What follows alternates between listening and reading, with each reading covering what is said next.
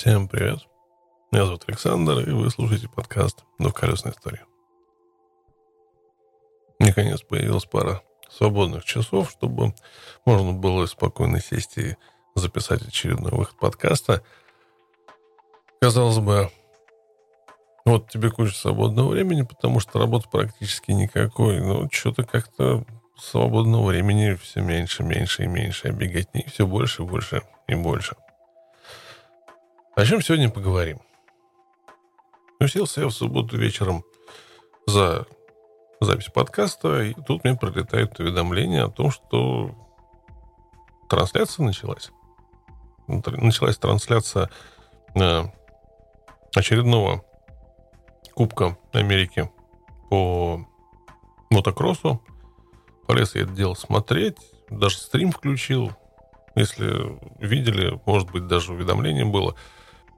В группе осталась видеозапись э, такая, там больше четырех часов на самом деле получилось, но выжимка на два часа осталась. Прям вот с основными моментами. Красиво, стоит посмотреть. Вот, насмотревшись на все на это, полез я смотреть, а что же, собственно, у нас тут творится. А у нас что-то как-то оказалось пусто. Думаю, ладно. Помню, был же чемпионат Европы по спидвею.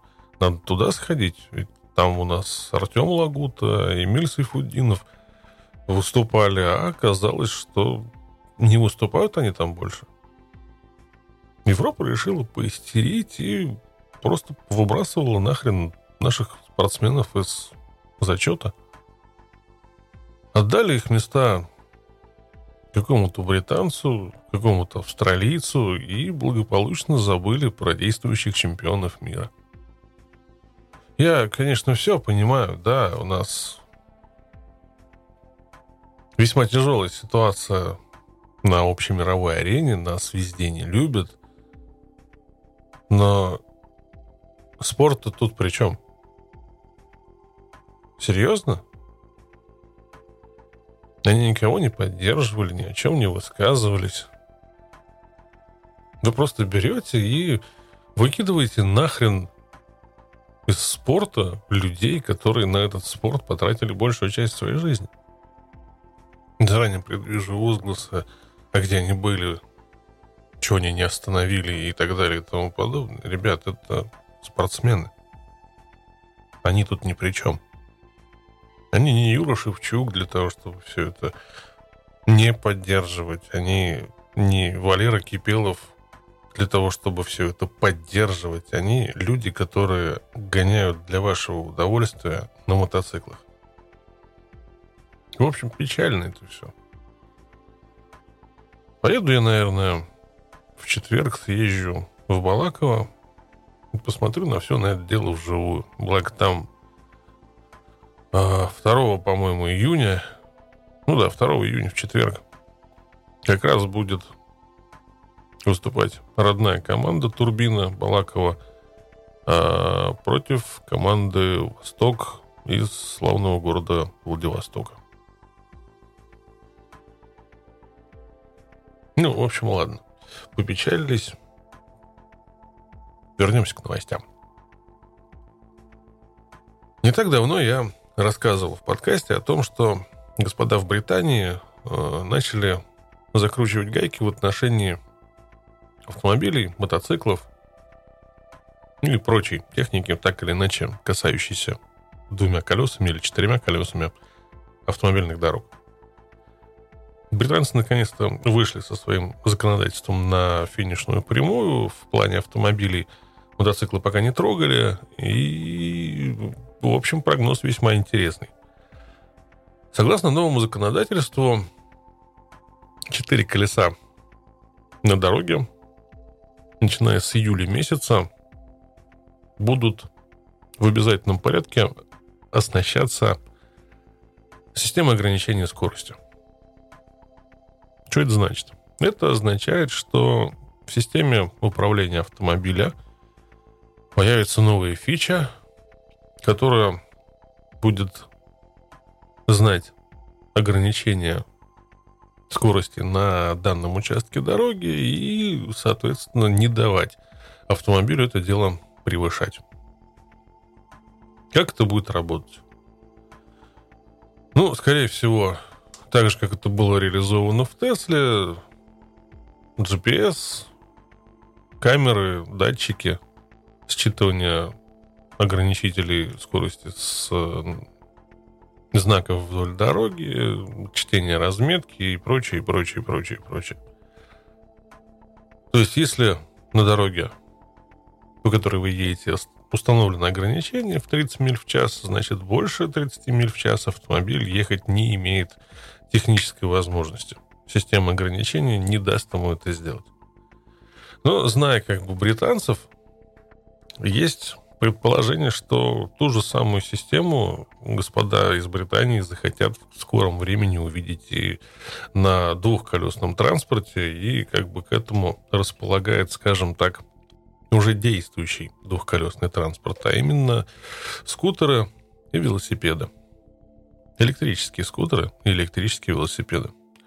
То же самое, что как бы сейчас творится у нас, то есть наши законодатели хотят запретить э, ввоз э, транспортных средств электрических, которые не попадают под действие э, ПДД, на которые не распространяются правила дорожного движения, на которые не распространяются права, и они хотят их ограничить максимальной скоростью, по-моему, в 25 км в час. Вот, в Британии это уже сделано, и, соответственно, как бы под аналогичные законы вполне могут попасть и мотоциклы. Пока в Европе всего этого нету, нет таких законопроектов, но, скорее всего, британцы станут первыми, которые введут подобные ограничения и для мотоциклов. Технически, в принципе, это реализуемо, и мотоцикл будет ездить так же, как и автомобиль с июля месяца, не превышая установленную на дороге скорость. После Британии, вероятнее всего, все это размажется совершенно спокойно по Европе, потому что Европа у нас очень внимательно любит смотреть за Британией со всеми ее замечательными законами. Ну а дальше уже производители, скорее всего, начнут включать все эти опции, наверное, на все автомобили, а впоследствии, возможно, и на все мотоциклы, которые будут выпускаться для рынков Европы и, возможно, Америки. И на этом фоне как бы немного настораживает тот факт, э, что та же самая Honda не так давно подала патентную заявку на систему автоматического пилотирования для мотоцикла. Да-да, вы не ослышались. Rider Assist Technology. Что она получит, согласно патентной заявке? Вы помните ролик довольно-таки нашумевший, по-моему, года, наверное, три назад он был, а, когда Honda представила... Нет, вру, не три, лет пять назад. Год 17 наверное, это был. А, Honda представила на Consumer Electronics Show в Лас-Вегасе прототип мотоцикла, оснащенный технологией помощи при вождении. На том ролике вполне такая симпатичная, красивая хондочка в пластике э, каталась за дяденькой в шлеме самостоятельно, балансировала, ну и вообще вела себя очень странно для мотоцикла, стоящего на двух колесах. В патентной заявке Honda решила пойти еще дальше и заявила, что разрабатывает систему автоматического пилотирования для мотоцикла. Э, да, я прекрасно понимаю, как э, хорошо это звучит для автомобиля. Да, вы вылезли из пыльного офиса, уставший, плюхаетесь в родную любимую тачку, говорите, поехали домой. И всю оставшуюся дорогу, несмотря на пробки и все остальное, занимаетесь своими делами, сидя за остатками руля, который сам крутится в нужном направлении и везет вас домой. Мы уже не раз видели те же самые ролики с Теслой в Америке, которая и сама избегает аварии, везет человека домой спящего в водительском сидении, как бы это все вполне реально и уже осуществимо теми технологиями, которые есть. Но, извините, большинство из нас на двух колесах катается, потому что получает от этого удовольствие. А теперь представьте, все то же самое, вы выходите из пыльного офиса, садитесь на свои любимые два колеса, заводитесь и говорите «поехали домой». Какое от этого удовольствие? Ровным счетом никакого. Это то же самое, что прийти, не знаю, там, в тот же Мак, заказать себе бургер и смотреть, как бургер ест сам себя. И все это происходит потому, что Макдональдс посчитал, что для вас геморрой жевать. Ну, это же глупо. Да, два часа в пробке, даже на мотоцикле, э, выглядят гораздо хуже, чем 10 минут на той же какой-нибудь извилистой трассе. Но не автопилот же при этом туда пихать. Изначально заявлено, что технология будет контролировать дорогу, будет давать возможность байкеру, не вмешиваясь, скажем так, в управление, пропускать быстро едущие транспортные средства сзади – помогать байкеру в поворотах, использовать торможение с перестроением, дабы увеличить тормозной путь, помогать избегать аварий и прочее, и прочее, и прочее. Изначально как бы вообще планируется, наверное, первый шаг, который приведет к разработке всего остального, это адаптивный круиз-контроль с радаром и система помощи при удержании полосы. С одной стороны, конечно, все хорошо – Система заранее все просчитывает, реагирует на дорожную ситуацию раньше водителя, позволяет вытащить его затормозившую жопу из аварийной ситуации и так далее и тому подобное. Ну, да, я сторонник технологий. Мне нравятся переговорные устройства, которые пришли на наш рынок и позволяют общаться группе людей, не размахивая руками. Мне нравятся технологии, которые пришли на смену освещению, там, с убогой лампочки до светодиодов, которые колотят на несколько километров. Это все мне нравится, я не против. Но, извините, э, я покупаю байк для того, чтобы его водить. И я не хочу быть пассажиром на собственном байке. С одной стороны, подобные технологии, да, они позволят сберечь жизни, выправить дорожную ситуацию и так далее и тому подобное. Но есть и обратная сторона медали. Нормальный мотоциклист начнет терять навыки. И это плохо. Это приведет к гораздо более серьезным последствиям.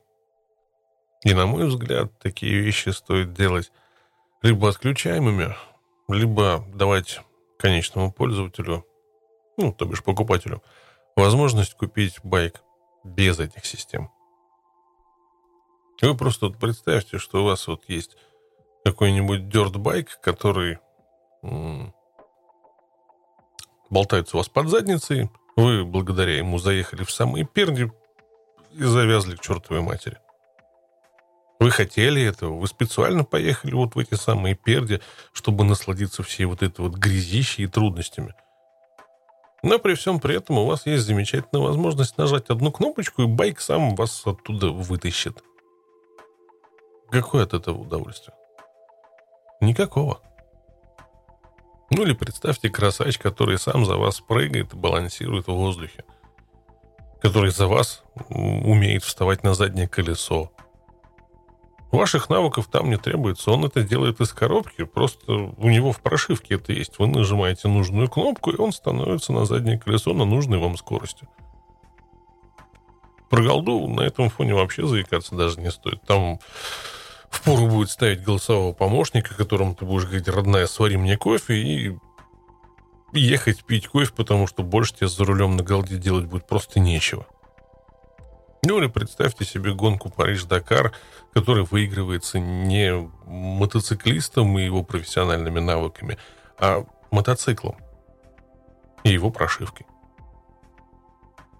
Ну, вот там, кстати, типичный пример, которого могло бы и не быть с вот тем самым уровнем развития технологий, э, которые предполагаются вот в, скажем так, недалеком будущем.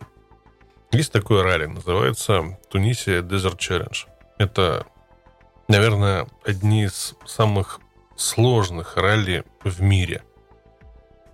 Там всего 8 дней гонок, э, средняя дистанция в сутки что-то там порядка 350 километров. И это одни из самых сложных ландшафтов в Африке. Чтобы вы понимали, насколько сложна эта гонка, а, скажу вам, что вот в этом году на одном из этапов, по-моему, на третьем, а, один из гонщиков просто умер. Он умер не в результате аварии, не в результате повреждения мотоцикла – он умер от усталости и жары.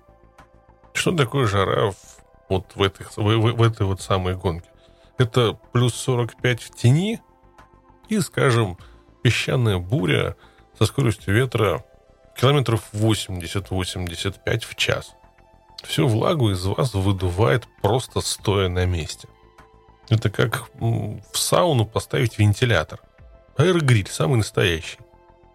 И в этом году впервые за всю историю проведения этих гонок э, эту гонку самостоятельно прошла женщина.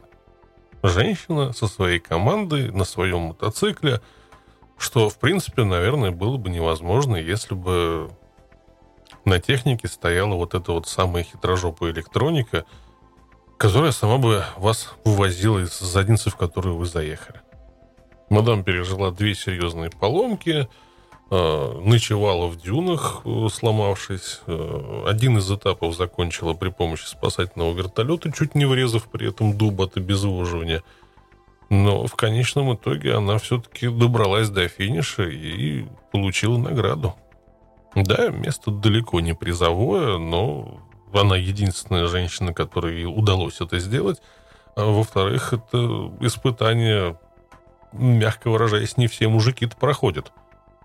Вот. И теперь представьте, что у вас под задницей есть двухколесное устройство, которое само выберет вам оптимальную дорогу, само посчитает маршрут, а вам остается только сидеть и грустно пялиться на пейзаж, потому что вы в этой гонке не участник, в этой гонке зритель. Вот такие вот веселые технологии. Кстати, говоря о безопасности – а, не так давно, может быть, с неделю назад, в интернете гулял ролик о том, как э, на голде разлетелось заднее колесо. Два человека в тот раз погибло, и мы довольно долго переписывались, выискивая значение ТТХ для хранения и использования мотоциклетных шин. И в процессе поиска тех самых значений по разным маркам я наткнулся на отзывную компанию компании Continental, которая производит, собственно, не только автомобильные шины, но и мотоциклетные. А в отзывную компанию попали шины серии ТКС-80, Dual Sport, Conti Go, K62 и LB. Отзываются они потому как при определенных условиях эксплуатации э, на шине появляются трещины в протекторе. Что касаемо не только четырех колес и двух, безопасности вам на дороге ни хера ни разу не добавит. Под отзыв попадает в районе 69 тысяч шин, произведенных с 6 января 2019 года по 30 апреля 2022. Я позже в группе выложу список попавших под отзыв шин. И если вы любитель континенталей, я вам настоятельно рекомендую с этим списком ознакомиться. Да, мы, конечно, живем в России, и Континенталь, скорее всего, пошлет нас нахер с отзывной компанией и возвратом денег, но так или иначе ездить на шине, на которой может образоваться трещина, которая, скорее всего, приведет к взрыву колеса, ни разу не будет полезно для вашего здоровья. Затем с новостями покончено. Возвращаемся к паломникам. Усаживайтесь поудобнее, наливайте вкусного.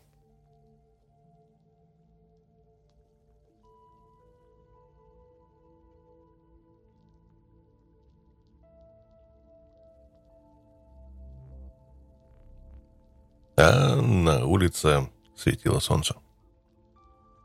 Гнулась на ветру черемуха у крыльца, и Авдей пожалел, что Кира заболела, и они вынуждены тратить деньги впустую, отсиживаясь в какой-то глуши.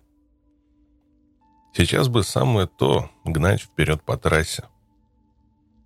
От работницы гостиницы Авдей узнал, что ближайшая церковь находится в соседнем селе в 15 километрах, и решил, что сначала съездит туда, а продукты подождут. Тщательно смотрел мотоцикл, завел, выехал со стоянки и свернул направо на выезд из Тяжинского.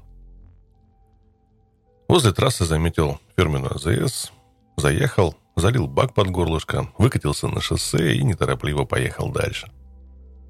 Дорога манила, звала. Шоссе словно само собой бежало под колеса, сверкало на солнце березовые листва, блестели лаком и хромом проносившиеся мимо автомобили, дышалось легко и свободно, и не хотелось думать о плохом. Мотоцикл словно сам с собой все добавлял и добавлял скорость, но вдруг впереди Авдей заметил нечто, что заставило его сбросить газ. На обочине стоял огромный черный внедорожник. У внедорожника стояла девушка, а поперек шоссе шевелилась и извивалась, словно живая, непонятная лента. И только подъехав ближе, Абдей понял, что это цепочка перебегающих дорогу ручных хорьков. Их длинные тела на бегу то сокращались, то вытягивались. Казалось, что каждый зверек держит в зубах хвост бегущего впереди. И вся эта длинная меховая горжетка шевелилась, словно ее кто-то тянул за один конец. Авдей проехал мимо машины в тот момент, когда хвост последнего зверька скрылся в траве на обочине. Рассмеялся, довольно неожиданной встречи, и к селу подъехал в приподнятом настроении. Церковь он увидел сразу издалека. Белые стены, крытый оцинкованным железом низкий купол, деревянная, почерневшая от дождей колокольня с провалами окон. Свернул с дороги в поселок, проехал по центральной улице, наугад повернул в проулок, надеясь выехать к храму, и через минуту уже спешивался у высокого каменного крыльца. Повесил на локоть шлем, перекрестился, поднялся по широким ступеням. Дверь была высокой, старой, на много раз выкрашенной синей краской и необыкновенно тяжелой. За ним была другая, такая же. Байкер оказался в прохладном, гулком, почти совсем черном пространстве. Где-то впереди, как будто в незатяжимом далеке, горели свечи. Под ногами поскрипывал дощатый пол, Авдей тихонько прошелся вперед, стараясь не греметь мотоботами, весь превратившись в слух. Где-то далеко молились. От притвора Предел храма отделяли еще одни огромные массивные двери темного дерева. Одна створка была открыта, а Авдей, неожиданно робев, осторожно заглянул внутрь и увидел залитое светом лазуревое пространство со сводчатыми потолками и узорчатыми стенами. Справа находилась церковная лавка, тоже выкрашенная синим. Впереди расписной иконостас. Иконостас был новым, и, видимо, его писал какой-то не очень умелый художник-самоучка – Покрытые лаком новенькие иконы блестели. Румяные архангелы, Михаил и Гавриил с белыми крыльями, с буйными есенинскими кудрями в ярких русских рубахах, поясанные красными кушаками, напоминали деревенских молодцев с ярмарки. Христос был одет в розовое с зеленым, Богородица протягивала входящим белоснежный рушник, а над всем над этим на облачке являлся Бог-творец с младенцем Христом и херувимами и благословлял каждого, кто входил в храм. Было во всей этой наивности, тщательной чистоте, сказочных русских узорах на стенах, в этой бедности, почти нищете, что-то такое, отчего у Авдея вдруг защемило сердце и сжало горло. Даже слезы были готовы выступить. Пол был крашен коричневым, к праздничной иконе вела темно-красная ковровая дорожка – за лавкой виднелись простая деревянная стойка с тоненькими дешевыми книжками. У большой иконы святителя Николая на коленях стояла старушка в белом платочке и молилась. Услышав осторожные шаги, Авдея оглянулась и стала подниматься. Авдей опомнился, стыдясь своей забывчивости, торопливо перекрестился и шагнул в сторону лавки. Старушка зашла с другой стороны, так что между ней и рослым байкером оказался широкий стол. Подняла глаза и неожиданно хорошо по-доброму улыбнулась. Лицо расплылось в материнских морщинках. «Здравствуйте!» Авдей кашлянул, хотел было приступить сразу к делу, но не выдержал, сказал то, что чувствовал. «Какой у вас храм? Хороший!» Но глубоко вздохнул, сдерживая чувства. «Здравствуйте, батенька, ваша правда», — с достоинством ответила церковница. «Храм у нас замечательный. Я вот тут стою 20 лет. Как восстанавливать стали, так сюда и пришла. И за 20 лет, верите, ни разу не болела. Вот такую силу Господь здесь являет. Зимой в холод стою, печь не спасает, когда она такое помещение-то протопит. Так вот, вот ни разу и не болела. Храм старый, да?» А в где-то слышал, что храмы с такими плоскими куполами строились очень давно. А храм батенька 1812 года в честь победы строили. При большевиках разрушили его, одни стены остались, а 20 лет назад восстановили. Ну, как восстановили? Кого тут в 90-х? Денег нет, колхоз развален, поселок без работы. На что восстанавливать? Что сами смогли, то и делали. Иконостас расписывали наши местные художники, ремонт сами делали. Все сами. Вы не обессудьте, если что, не по канонам. От чистого сердца сделано. У нас и второй предел есть. Святого Николая Угодника. Слышите стук? Это отец Владимир стучит. Ремонтирует. Авдей изумился. Привык уже к позолоченным иконостасам, к иконам в дорогих окладах. Тут было другое. Свое, святое, выстраданное, оберегаемое. Слева из-за стены действительно доносился стук молотка. «Матушка, а может, у вас тут чудотворные иконы есть?» Старушка огорченно поджала губы. «Чего нет, того нет. Когда храм стали восстанавливать, старушки наши и молодежь понесли сюда старые иконы. Ну, знаете, у кого что осталось. В некоторых семьях старики умерли, а образа остались. Но потом почти все передумали, да и забрали их опять по домам. Так что у нас все иконы новые. Надо же, опять удивился Авдей. Своя рубашка, стала быть, ближе к телу оказалась. Стало быть так, старушка развела руками. Мне бы, матушка, за здравие сорокауз заказать. В дороге мы, жена разболелась, попросил Авдей. И сорокауз за упокой, ну и так, записочку подать. Записочку пишите сами. Вот бумага, вот ручка – Старушка подвинула к байкеру деревянный ящик с листами бумаги, дала простую шариковую ручку, водрузила на нос очки и открыла огромную амбарную книгу. Так. Сорокауста здравия. Имя. Кира. А за упокой Александр. Авдей взял листок бумаги, начал писать имена родителей, бабушки, брата, племянников. Накупил свечей, поставил перед всеми иконами подряд, помолился перед ликами Богородицы и Николая Угодника, помедлил немного, подумал – Вернулся к лавке, полез в карман, отсчитал несколько крупных купюр, сунул в щель ящика с надписью на ремонт храма. Старушка увидела деньги, спохватилась. «Спаси, Господи, а вас-то как зовут?» Отец Владимир просит имена записывать тех, кто жертвует. Авдей. Стало быть, Авдей и Кира? Какие красивые у вас с женой имена. Да, Авдей и Кира. Бейкер кивнул, попрощался с церковницей, перекрестился еще раз и вышел прочитал табличку. Храм был назван в честь Покрова Богородицы. На выезде из поселка Ауди увидел магазин, спохватился, накупил продуктов. И обратная дорога показалась ему намного короче. В номере с задернутыми шторами было сумеречно, пахло старой мебелью и пылью. Дремавший Кира вскинулась навстречу. Авдей наклонился, поцеловал. «Ну, как ты?» Кир покашлял и прислушался к себе. «Знаешь, вроде получше». «Ага. Значит, завтра едем. Я номер оплатил до завтра. Едем. Давай, вставай, я продуктов купил, есть хочу.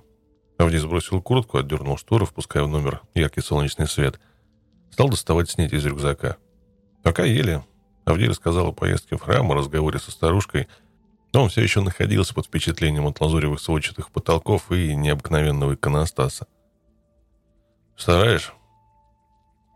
Где-то ракету Ангара запускают, космодромы строят. Натовцы танки к нашей границе двигают. Рядом по шоссе поток машин идет. Кто-то прет в отпуск, кто-то груз везет на миллионы рублей. А тут рядом 400 метров от дороги 20 лет подряд в старый храм с дощатыми полами и крышей из оцинковки приходит старушка. Зимой в лютый мороз, весной по грязи, летом в жару по пыли. Идет им молится.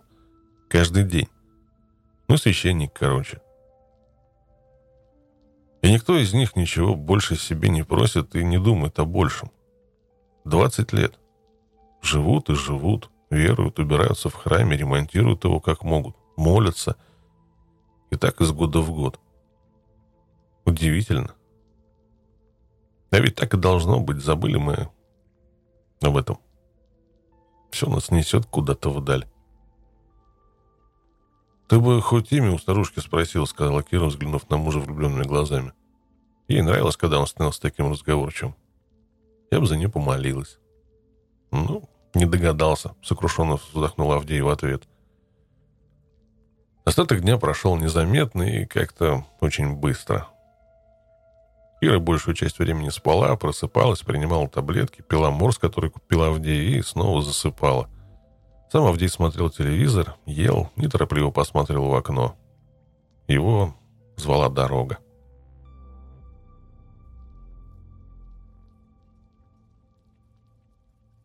К вечеру у Киры поднялась температура.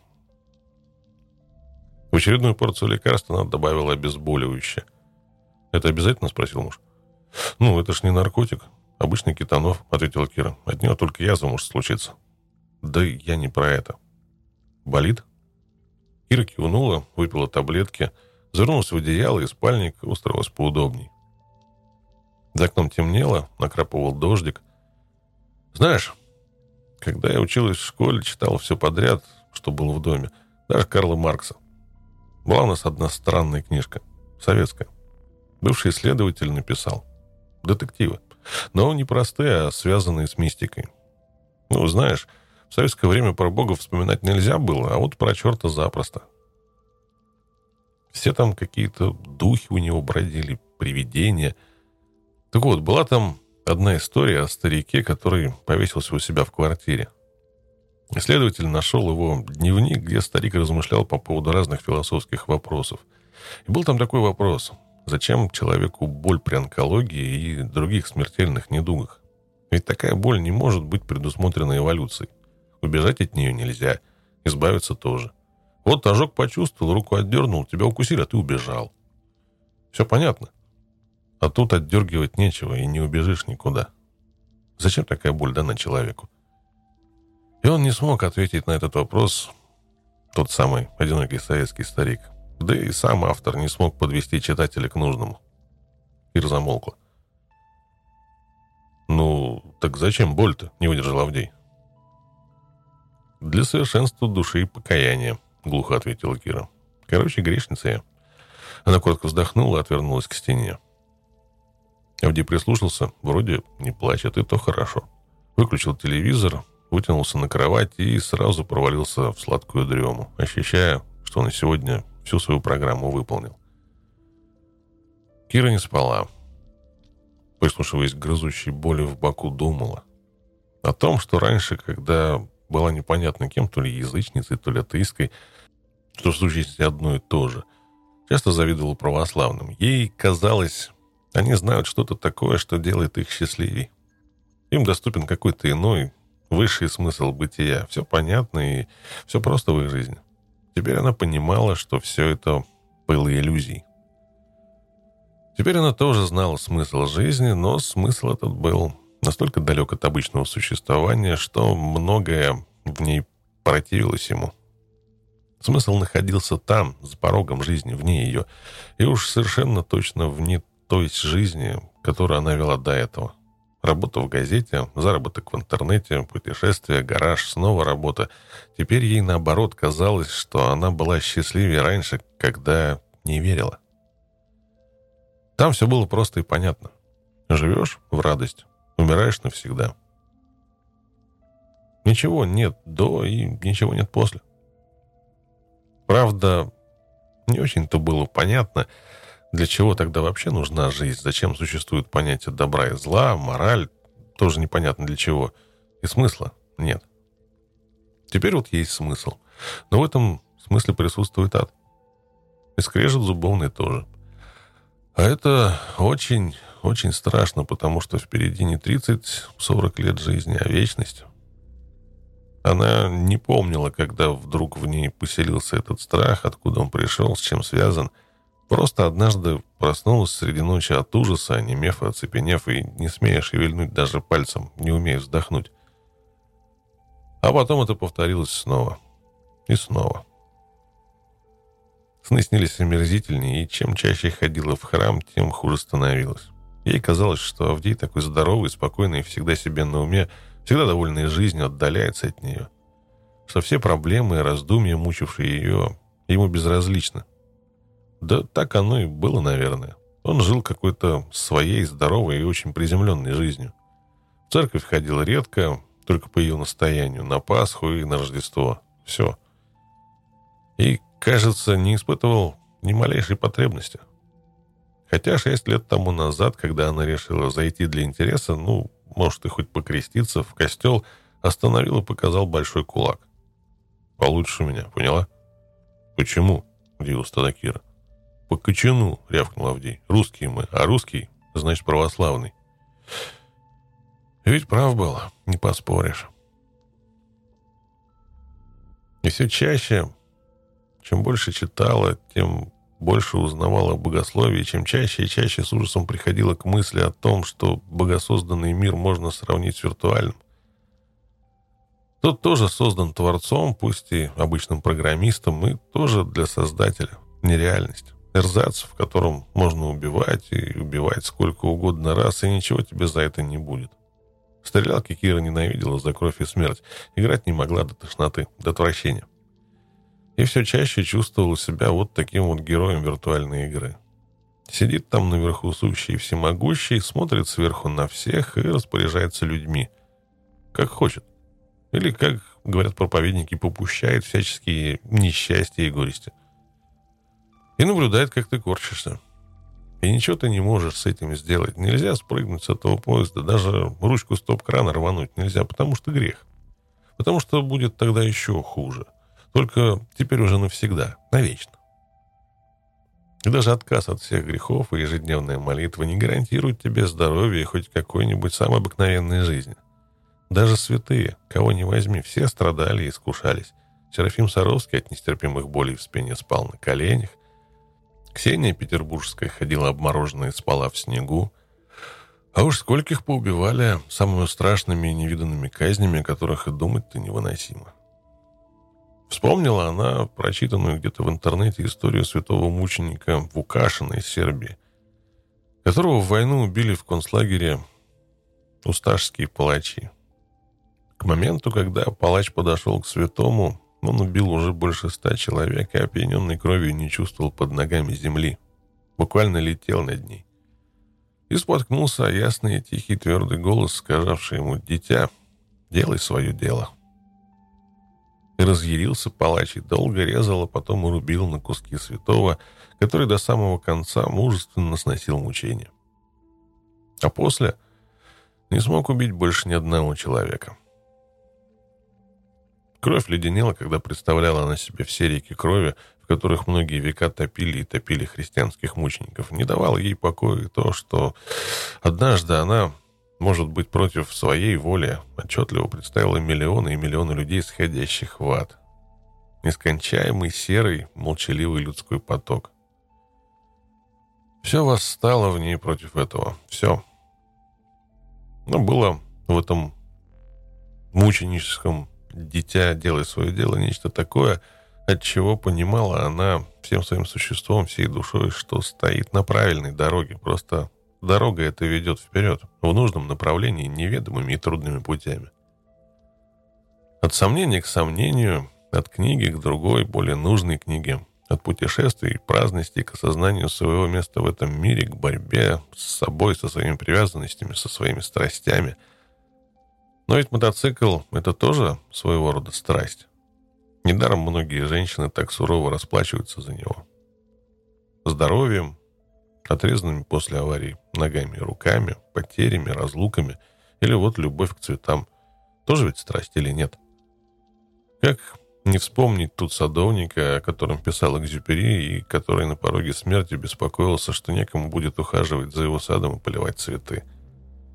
Или вот даже любовь к Авдею. Ведь человека нельзя любить больше, чем Бога. Наконец, измученная своими мыслями, Кира заснула.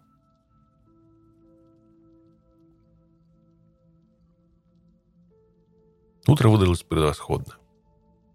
Температура у Киры спала, легкий ветерок гнал по небу облака, то и дело брызгало дождиком, но это все было не всерьез, ненадолго. Тучки вдруг куда-то исчезли, таяли. Снова показывалось солнышко, пригревало через куртку, заставляло щуриться. До Кемерово долетели. Проехали по краю города, вырулили на объездную, пронеслись по ней, ненадолго спрятались от ливня под крышей автобусной остановки – Смотрели, как скачут тяжелые даже дробины дождя в прозрачных потоках воды, хлещущей по асфальту. «Давай у Верочки в Новосибирске остановимся», — предложил Кира. Верочкой звали знаменитую на весь город мотоциклистку. Они познакомились с ней шесть лет назад, когда Верочка с друзьями приезжала на мотослет на Байкал. За это время она успела выйти замуж, родить двух сыновей. Кире было страсть, как интересно взглянуть на мужчину, отважившегося жениться на такой девушке. Верочка была хороша собой, умна, жизнерадостна и на зависть мужчинам знала толк в двигателях внутреннего сгорания и в тюнинге мотоциклов. В общем, клад, а не жена. Один недостаток. А странный язычок и без меры иронично.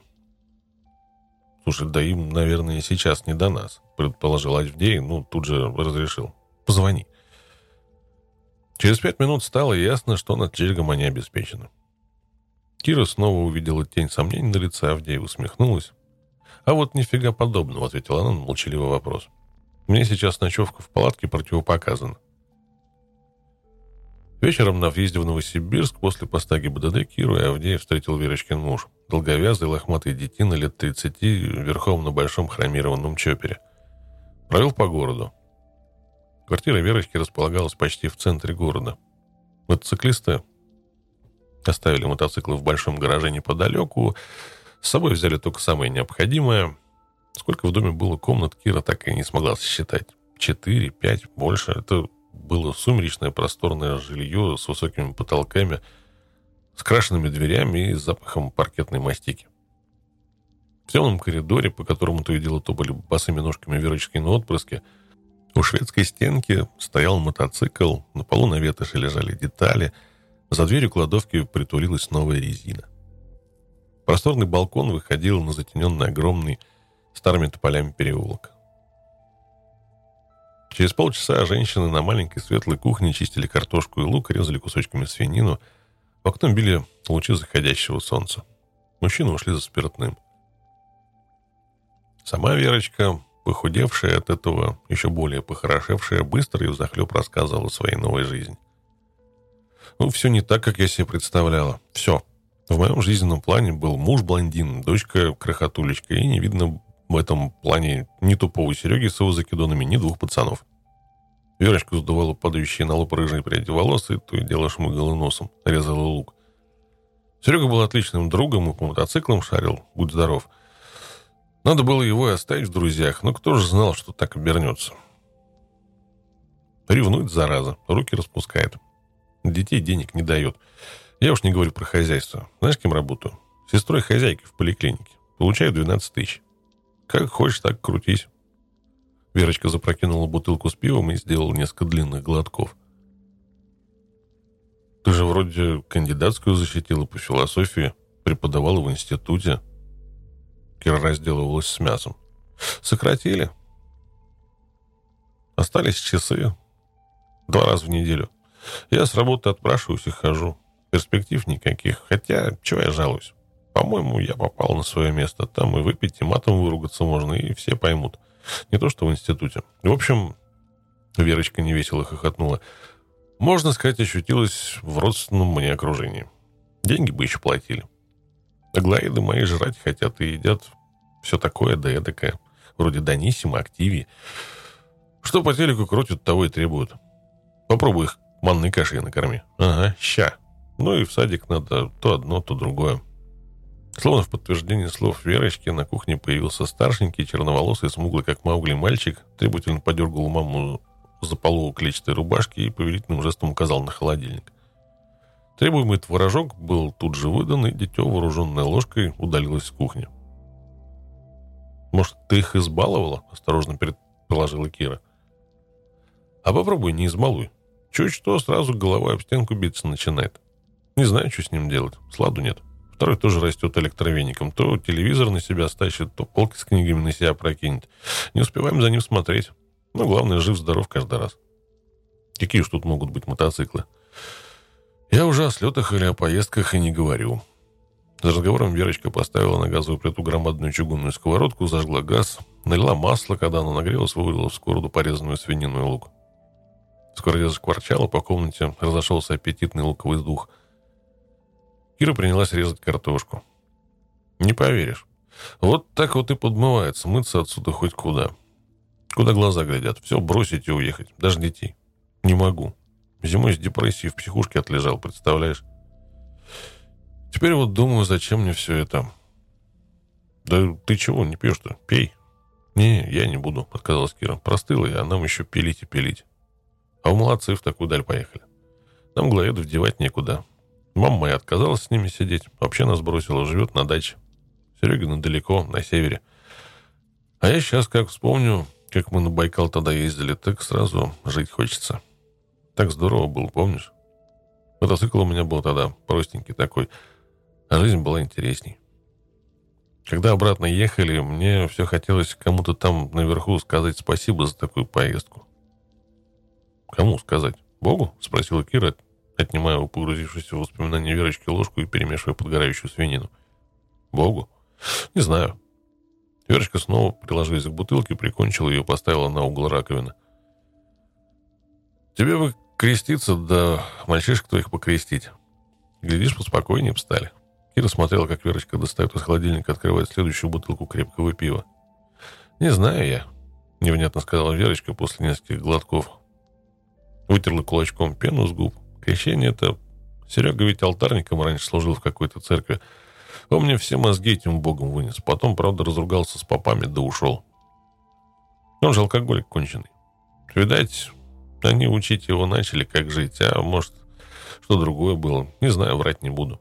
Так что я не верю. Ни в церковь в эту вашу, ни в Бога. Что-то, конечно, есть. Ведь если есть желание кому-то сказать спасибо, значит, этот кто-то сто процентов существует хотя бы в моей субъективной реальности. Да и с объективной точки зрения должен же кто-то был устроить ведь этот самый большой взрыв. М-м, ясно.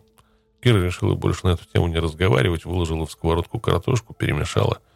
Найди-ка лучше крышку и соли. Мы про соль забыли. Оживленной вечеринки не получилось. Когда мужчины вернулись, свинина с картошкой была уже готова, и восхитительные ароматы жареного мяса и огуречного салата, приправленного укропом и луком, витали по квартире. Но Киру вдруг замутило.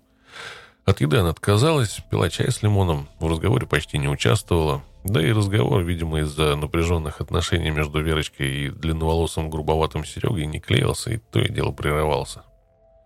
Верочка налегала сначала на пиво, затем на жуткого цвета черничное вино из коробки, и язык ее вскоре стал заплетаться. Сергей не отставал, просто был покрепче, и опьянение его не было так заметно. За окном темнело. Кира, сославшись на недомогание, ушла спать. Авдей задержался на кухне ненадолго. Минут через тридцать он вошел в комнату, взял полотенце и ушел в душ. Вернулся, тихонько лег рядом. «Спишь?» «Нет». «Что-то, мне кажется, у них не ладится». «Надо полагать. Она сказала, он ее бьет, ревнует.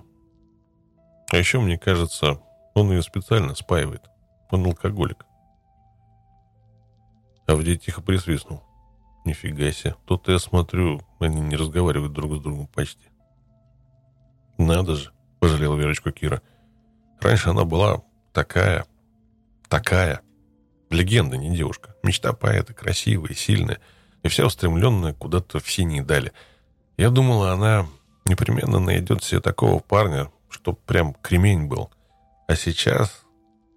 А сейчас она похожа на худую гиену, перебил ее Авдей. Нельзя так говорить о людях, которые тебя приютили, укорила его Кира. Нельзя, согласился Авдей. Но это правда. Она изменилась очень и не в лучшую сторону. Давай спать. Завтра вставать рано. Авдей встал по привычке в 6.30, почистил зубы, принял душ, вышел на кухню. Никого. Видимо, хозяева, утомившись вчерашним мобильным ужином, спали. За спиной раздались шаги, и байкер обернулся. В коридоре появилась растрепанная Верочка. Улыбнулась. Авдей сразу понял, что спать хозяйка не ложилась, а может и ложилась ненадолго. В руке Верочка снова держала стакан с сизым винищем. Отпила из него, облизнула губы. «Доброе утро!» Авдей вежливо поздоровался. А я тут махнула левой рукой Верочка. Между пальцев виднелись незажженные сигареты. Короче, догоняюсь.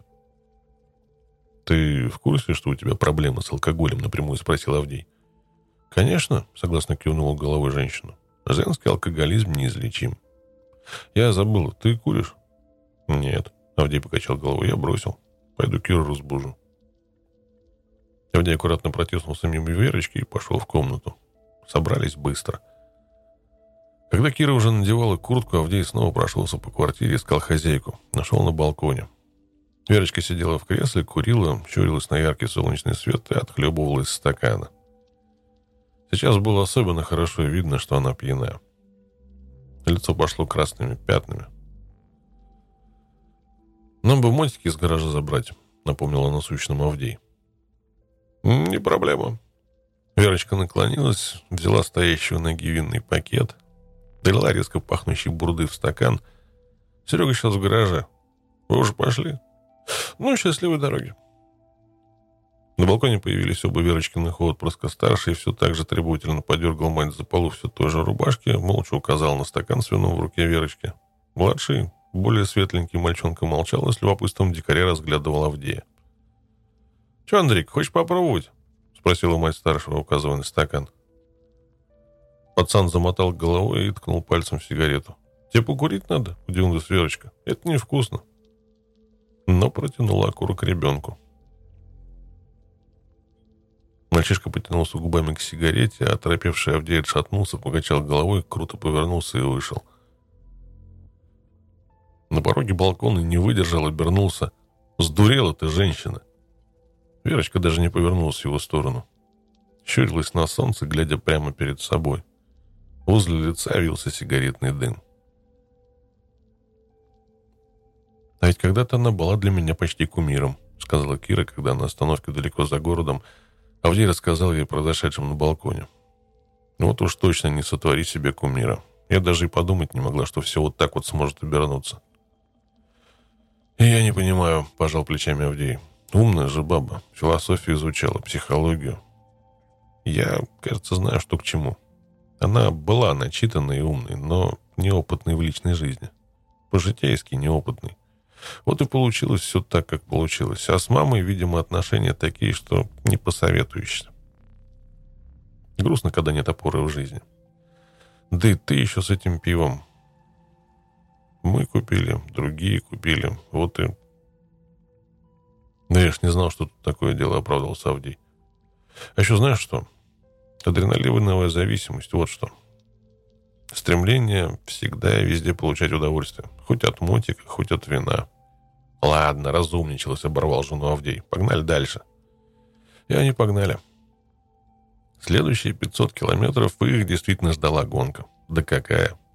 Дорога не отличалась разнообразностью. Поворот направо, поворот налево, затем прямо, снова березовая рощица, затем все вперед, вперед, вперед, потом все заново. Поворот направо, поворот налево, справа березовая рощица. Трасса была узкой, навстречу в лобовую то и дело выходили на обгон тяжелые фуры. Водители плевать хотели на мотоциклы, и мотоциклистов и байкерам приходилось уворачиваться и прижиматься к краю трассы, а то и вообще уходить на обочину. После обеда солнце стало слепить глаза, а встречный ветер словно пытался оторвать каждому из них голову. Шлем задирало назад, и вверх приходилось все время быть в напряжении, наклоняться вперед. Кира не отставала от мужа, упорно держалась за спиной, выжимала из Сузуки все, что могла, но к вечеру она выдохлась. Не столько от гонки, сколько от солнца, бьющего в глаза и от постоянного сопротивления ветру. Ныла шея, болела голова, болел лоб от яркого света, слезились глаза. Хотелось закрыть их и больше уже не открывать, хотя бы до наступления темноты. Солнце, клонившееся к горизонту, припекало через куртку, а от раскаленного двигателя обдавало жаром, как от печки. А ведь и завтра будет то же самое, вдруг подумалось ей. И послезавтра, и после-послезавтра. Солнце в глаза, ветер в челюсть, грузовики в лоб. Ехали целый день, а вспомнить особо и нечего. А в ней чувствовал то же самое, ведь весь день его преследовало ощущение, что мотоцикл стоит на одном месте. Одна и та же березовая рощица убегает назад то с правой стороны дороги, то с левой – Немного оживляли пейзаж болотца вокруг трассы, незнакомые птицы, появляющиеся на обочине. Раздражала почти постоянная желтая полоса по краю шоссе. Она запрещала съезжать на обочину. Останавливаться не хотелось, но еще больше не хотелось пилить вот так бессмысленно по трассе, безо всякого удовольствия, как будто по принуждению. Остановились отдохнуть в тени на противоположной стороне дороги. Здесь было легче поставить мотоцикл на подножку. Поделились своими мыслями, посмотрели друг другу в глаза – Чудно это все, сформулировал Андрей. Едем, едем, а вроде и не в радость. О, смотри, мотоциклист. Со стороны Новосибирска к ним действительно приближался мотоциклист. Да какой? Натуральный. Самый, что ни на есть, ортодоксальный байкер. Руль выше головы, мотоцикл весь в хроме, сам без шлема, в коже, в бахроме. Длинные волосы развиваются на ветру с сочным звуком двигателя топ-топ-топ. Он пролетел мимо путников, затем притормозил, развернулся, подъехал, Кира с интересом наблюдала за ним. Он остановился возле Авдея, глянул номера мотоциклов. «О, да вы наши!» – разочарованно протянул он. «Я-то думал иностранцы». Не промолвив больше ни слова, поддал газу, еще раз развернулся и, как ни в чем не бывало, умчался в сторону Омска. Кира прыснула, Авдей не сдержал улыбки, почесал в затылке. «Ну, видимо, русские по Домскому уже не котируются», — усмехнулся он. «Немцев, что ли, ждут?» К вечеру стала собираться гроза. Тяжелые свинцово-серые тучи быстро заволокли все небо, в отдалении громыхало, дорога погрузилась в сумерки, притихла. Ждать, когда ливанет, не стали, свернули за одну из березовых рощиц, раскинули палатку, скидали внутрь вещички, нырнули внутрь сами. До дождя Авдей успел еще вскипятить воды, заварил в лапши, чаю, Кира устало растянулась на самом надувающемся коврике, закапала глаза каплями сквозь ресницы через москитную сетку, наблюдала, как хлопочет у примуса Авдей, отмахивается от редких комаров. Успели поужинать и устроиться на ночлег, и только тогда налетела гроза. Слушая, как мощные раскаты грома сотрясают воздух и землю, как дергается от порывов ветра тонкий тент палатки, Авдей сжал горячую руку жены. «Ты как?» «Да что-то плохо», Скривилась Кир, горло болит. Голова, ну, голова, ладно, это от ветра. Треска какая-то сумасшедшая, как на Формуле-1. Того, гляди, башку оторвет. И солнце. Глаза жжет. Не могу. Главное, понимаешь, что так будет до самой Москвы. Жуть какая-то, а не поездка. Да и хреново мне опять. Слушай, Авдей сделал паузу. Раз такое дело, сколько мы от Новосиба отъехали? Километров 500, не больше? Ну, может, 550. «Давай повернем на Алтай. Что-то мне не хочется дальше ехать», — наконец признался он. «А ты? А тебе?» «А что? Слушай, реально, давай на Алтай рванем», — вдруг согласилась Кира. «Там же здорово. Горы, скалы, степь до горизонта. Суслики шныряют. И солнце в глаза не бьет, а бьет ветер. От горизонта до горизонта. Круто?» «Круто», — Авдей вдруг улыбнулся. «Так что, завтра обратно катим?» «Да», и почему-то сразу стало легче обоим. Обнялись и под шум дождя незаметно уснули. Сначала, как водится, Авдей, а за ним и Кира. Ей снилось что-то очень хорошее, но она ничего не запомнила.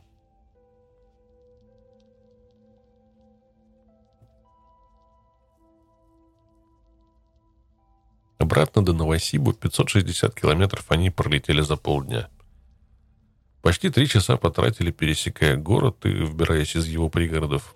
Был рабочий день, машин на дорогах оказалось много, а на трассе, ведущей к Барнаулу, шел ремонт. Так что на простор они вырвались только к вечеру.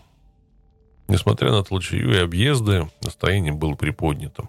Солнышко то и дело ласково пригревало правую щеку. Навстречу бежали луга и перелески. Иногда побрызгивал несерьезный слепой дождик, и Кира в первый раз за путешествие вдруг почувствовала, что хочется петь. А потом они влетели на пригорок и увидели, прямо перед ними в небе повисла огромная яркая радуга. «И-хо!» — закричала Кира, откидывая стекло шлема. Она обогнала Авдея, радостно посигналила ему и первой спустилась с пригорка вниз. Теперь Кира была уверена, они правильно выбрали дорогу. Ни Авдея, ни Киру не испугала гроза, снова надвигавшаяся с запада. Когда стало темнеть, свернули с дороги где-то у поселка Вересовка, отъехали с километра по лесной дорожке, а потом просто свернули в степь, уехали далеко, чтобы их не было видно, и затаборились. Палатку натянули так, чтобы звенело, сварили настоящий суп из картошки, тушенки и приправ, хорошенько поужинали, а потом даже погуляли немного по округе, поглазели на далекие огни поселка. Несмотря на поздний час, на близкую грозу в степи не было темно. Какой-то странный синий свет разливался в воздухе. В траве стрекотали цикады, вспархивали птицы, пахло полынью, нагретой землей и чабрецом. Спрятались в палатке, когда гроза, полная зорницами, подошла совсем близко. Ждали ливня, грома. Не дождались. Ветер с силой дернул тент, несколько раз в отдалении громыхнуло, словно там проехала пустая телега. Забарабанили было капли дождя по палатке, по земле, а потом все стихло. И снова завели свою песню цикады. Кире не спалось. Но было это не так, как в предыдущие ночи. Сейчас она чувствовала себя по-настоящему выздоравливающей. Она вышла из душной палатки на свежий воздух и тут же позвала Авдея. «Авда, давай сюда, посмотри». Авдей выглянул. «Вот это да!» Небо было разделено ровно пополам, и граница эта проходила прямо над палаткой. Там, на северо-западе, над оставленным Новосибирском, над далеким Омском полыхали багровые бесшумные всполохи. Небо было угольно-черным от туч. А на юге, над Алтаем, там, куда они теперь ехали, небушка было светло-синего цвета. В центре этого неба сиял тонкий, почти прозрачный месяц, и звезда около него была яркая, лазуревая. Все как положено. «Господи!» — прошептал Авдей, нащупывая горячей рукой руку Киры. «Как же это здорово!» Кира кивнула, не в силах совладать с чувствами. Этой ночью спали они сладко, как дети. На следующий день произошла встреча. Впрочем, ни Авдей, ни Кира сразу этого не поняли. После Барнаула они остановились пообедать в придорожном кафе с высоким фундаментом и крутым каменным крыльцом. Народу вокруг было много, сидели по обыкновению окна, с аппетитом ели солянку, в которой плавали капли восхитительного оранжевого жира и виднелись кусочки копченой колбасы и мясо заедали белым хлебом. Оба были голодными, слово не ели целую вечность. Когда допивали чай, Кира, поглядывающая в окно, нахмурилась. «Это что еще за типа?» В кафе подъехал старенький серый минивэн, из него вышли трое бородачей в черном. Опять трое и опять в черном. Это уже начинает становиться традицией, пошутила Кира. Сначала троица вроде бы двинулась к крыльцу, но потом один из них заметил мотоцикл, и бородачи пошли к ним, да так и прилипли. Рассматривали, размахивали руками, что-то друг другу рассказывали. Кира вопросительно посмотрела на мужа. «Это что такое?» «Ты доедай, а я гляну». Авдей сгреб со скамьи куртку, шлем, вышел, загремев мотоботами по деревянному полу. Ира мигом допила чай, торопясь убрала посуду, вышла из кафе, спустилась по крутым ступеням, подошла к Авдею, который уже разговаривал с огромным двухметровым черноволосым детиной лет тридцати. Одет детина был в черную футболку и черные же джинсы. Длинные волосы, распущенные по плечам, он был слегка навеселее и находился в приподнятом состоянии. А еще он был в восторге от высокой, под стать ему Ямахи. Вот это мотоцикл. Как раз для меня. Так вот сел бы и как дал бы по трассе. А не могу. Он развел руками, улыбнулся чуточку растерянно. Не по чину, потому что нельзя. «Тебе заказывать?» — спросил его один из бородачей. Они заняли столик на улице. «Конечно», — отозвался жизнерадостный детина. «Закажи там что-нибудь поесть». «Это отец Леонтий, он иеромонах», — объяснил Кире Авдей. Он, видимо, уже успел познакомиться. Из мужского монастыря. Он хлопнул себя ладонью по лбу. «Я уже забыл, где монастырь». «В Коробейниково», — пробасил отец Леонтий. «Тут, как бы сказать, от Бийска направо поедете в Петропавловское, и там все прямо и прямо. Тут недалеко, километров 100-130. И монастырь у нас, братцы, во имя Казанской иконы Божьей Матери. А знаменит он тем, ребят, что у нас находится великая святыня. Отцу Леонтию было хорошо, и он этого не скрывал. Чудотворная икона Казанской Богородицы, Коробейниковская. Знаменитая икона. Много чудес через нее явилось миру. Заедете? Уж крещенные, да? Православные? Ну так сам Бог велел заехать к нам покланяться Богородице. Да вы вообще куда собирались-то? Ну, как куда? Не растерялся Авдей. В Горный Алтай. На горы посмотреть, на мотиках до границы проехать. А, короче, ради познания. Ради познания можно и нужно путешествовать. Вы ж мимо Биска поедете. Ну вот и заедете там в монастырь, скажете, отец Леонтий благословил. Да идите сюда, благословлю. И, не дожидаясь, когда Авдей служит ладони, благословил его, прошептав молитву. Кира смутилась. «Да я как бы с непокрытой головой. Все равно идите сюда». И Романах благодушно благословил молодую женщину. «Только обязательно заедьте в монастырь, поклонитесь Богородице, слышите?» Пока отец Леонтий говорил, его друзья уставили стол с недью, оглядываясь на иеромонаха и не начинали без него. «Хорошо, отче», — ответил Авдей, — «сделаем». «А я сам в путешествие еду», — поделился иеромонах на Афон в паломничество собрались. Как раз ко дню преподобного Леонтия Мироточивого там и окажемся. Путешествие трудное, нужное. Да, если надо, я записочку там могу подать. За кого помолиться-то? За болящую Киру помолитесь, отче, попросил Кира, и за болящую Марию, и за Авдея о здравии. Хорошо, кивнул отец Леонтий. А вы знаете, что значит имя Авдей? Авдей означает Божий слуга. «А что значит Кира?» — улыбнулась мотоциклистка. «А Кира означает Кира», — ответил Евромах. «Все, я кушать». Он махнул рукой в сторону стола. «Доброго здравия вам, отче», — поклонился ему Кира. Авдел пожал отцу Леонтию руку. «Спаси, Господи». «Ну, теперь придется ехать», — серьезно предупредила Авдея жена, застегивая шлем и надевая куртку. «Раз благословили, надо исполнять. Это те не хухры-мухры, тут всякое может быть». «Поедем», — покивал Авдей. «Я понял». Надо, значит, надо. Ты же хотела в какой-то там монастырь. Вот и поедем. Будет тебе монастырь. Остаток дня они провели на берегу речки Забийском. Купались, стирались, варили ужин, смотрели в бинокль на беркутов, которые охотились на грызунов. Вечером слушали дружный хор лягушек, наблюдали, как над обрывом кружат ласточки. «Ну что, может, дальше рванем?» — неуверенно предложил Авдей уже ночью.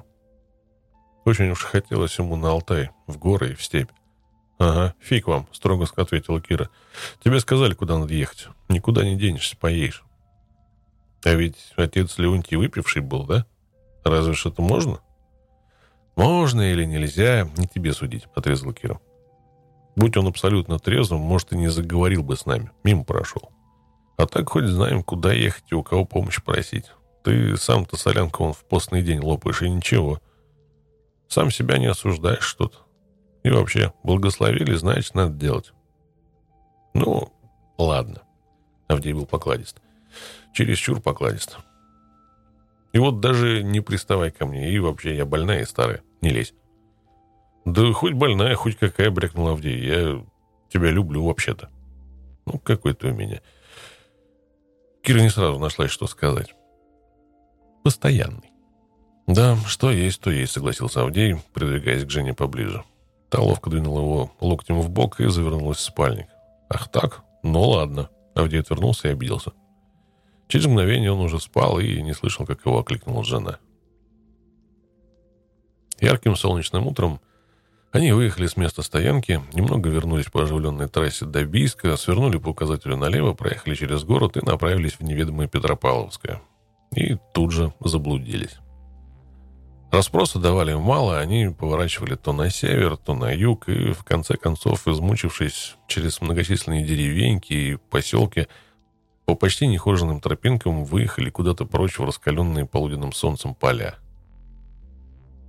В первый раз в жизни они видели поля подсолнуха до самого горизонта.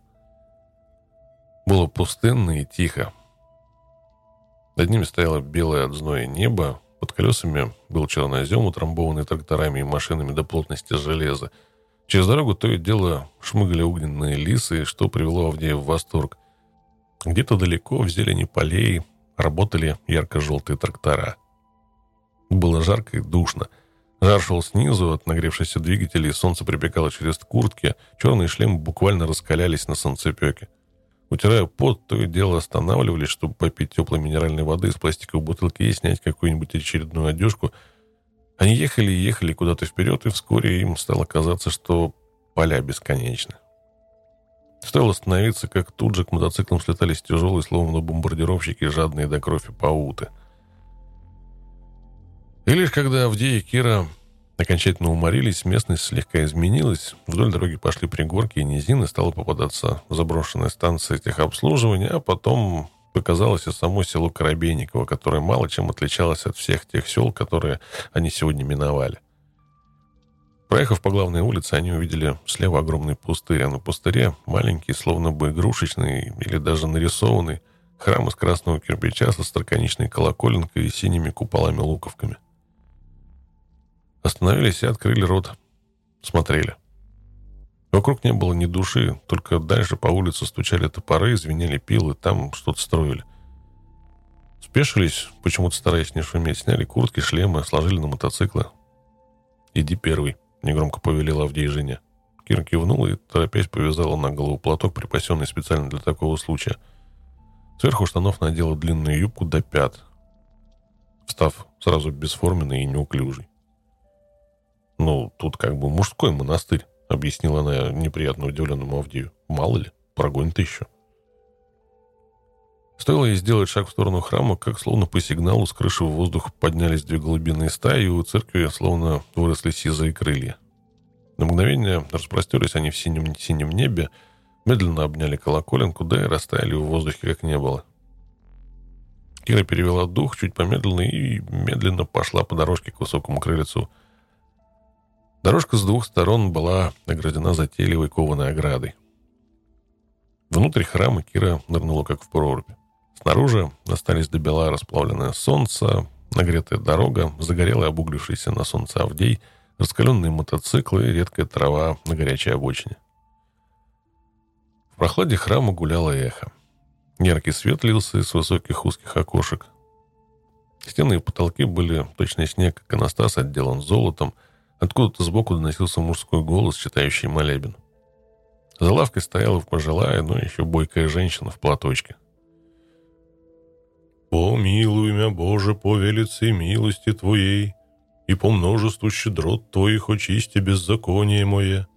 Наипаче омы меня от беззакония моего, и от греха моего очисти меня, яко беззаконие мое, аз знаю, и грех предо мною есть выну». Медленно и с выражением читал монах. «Здравствуйте», — шепотом сказала Кира церковница. Дождался ответного кивка. «Говорят, у вас тут иконы чудотворные есть. Богородица. Есть, кивнула церковница. Да вот она, справа. Кира заколебалась. Да вы не бойтесь, подходите. Кира не помнила, как оказалась у иконы. Подняла глаза, замерла пораженная. Икона была новой. Лики Богородицы и Христа были четко выписаны, фон отсутствовал напрочь. Что-то невнятное, стертое, старое. Как так? Богородица в нежно-розовом, младенец в белом и светло-зеленом – не отвержи меня от лица Твоего и Духа Твоего Святого, не отыми от меня». Кира прикоснулась рукой к иконе. Икона, вопреки всем законам физики, была теплой. Долго стояла, слов не было. Не было даже молитвы, кроме одного только крика мысленного «Погибаю». «Боже, в помощь мою вон ми! Господи, помощи ми подчися!» твердили издалека – да постыдятся и посрамятся ищущие душу мою, да возвратятся вспять и постыдятся хотящие ими злая. Наконец Кира подняла глаза на лик Богородицы. И увидела через нарисованные глаза, через доску, через сливкас и краску поступает вдруг другой лик, настоящий. Строгими очами вдруг поглядела на нее Божья Матерь с иконы строгими и бесконечно печальными. Миг, и видение исчезло. Пораженная до глубины сердца Кира опустилась на колени, прижалась лбом к простому деревянному окладу и стала молиться — уже осмысленно повторяя за священником. «Преславная Преснодева, Мать Христа Бога, принеси нашу молитву Сыну Твоему и Богу нашему, да спасет Тобою души наша». Опомнилась не скоро. Авдей, его ж солнечный удар хватит на солнцепеке. Оступаясь из-за длинной непривычной юбки, встала, подошла к лавке, заказала сороковуста о здравии, написала записку, купила свечи – Увидела книжку об иконе, купила, заметила подвеску в виде копии чудотворной иконы. Она ведь здесь освящена, в храме, у иконы. Продайте. И шнурок для нее дайте. И вот еще. Спаси, Господи. Последний момент спохватилась. А вот еще. Подскажите, матушка, можно ли сделать так, чтобы к иконе свечи ставили? Ну, каждый день, насколько хватит. Можно? Спаси, Господи. Смущаясь, положила в ящик для пожертвований купюру, еще раз приложилась к иконе, трижды перекрестилась перед иконостасом, вышла обратно в пекло. Авдей времени не терял. Перекатил мотоцикл в тенек под тополя у чьих-то высоких ворот. Сонно сидел на Ямахе и щурился на Киру. «Ты тут живой еще?» «Да нормально. А тут, представляешь, монахи в обычных домах деревенских живут. Кели не построили еще себе. Я тут поговорил, малек, с мужиками. Вон прямо в том доме и живут. Домик был небольшой, низенький, с крашенными ставинками, с черемухой за окном. Здорово. Ты иди, поклонись иконе. Свечу там поставь, я подожду. Там хорошо, прохладно. Ага. Авдей готовность соскочил с мотоцикла, поправил поклажу и ушел. Пока ходил, со двора вышли несколько самых обычных мужчин, прошли мимо Киры, недовольно покосились на мотоцикл и красивую мотоциклистку – вот какое дело. Тут остановиться можно, переночевать, но мотоцикл поставить некуда. Начал было говорить довольно быстро вернувшийся Авдей, но Кира его перебила. Думаю, нам лучше уехать. И мы, и мотоциклы наши, искус для монахов. Напоминание о вольной жизни. Лучше не надо. Через кого искус приходит, тот вдвойне грешен. В ней задумался. Да, ты права. Значит, обратно? Обратно. Да, в магазин заедем, хлеба надо. В магазине продавщица изумилась, увидев через окно мотоциклистов. Наверное, все лет такие мотоциклы не видели никогда, поняла Кира, когда женщина высказала ей свое удивление. «Откуда и куда путь держите?» «Да на таких мотоциклах красивых». «С Байкала», — ответила Кира, — «в Горный Алтай». «Хлеба, он того, свежий?» «Свежий. А к нам-то в глушь вас каким ветром занесло?» «Ничего себе глушь. Вон какие святыни у вас в глуши.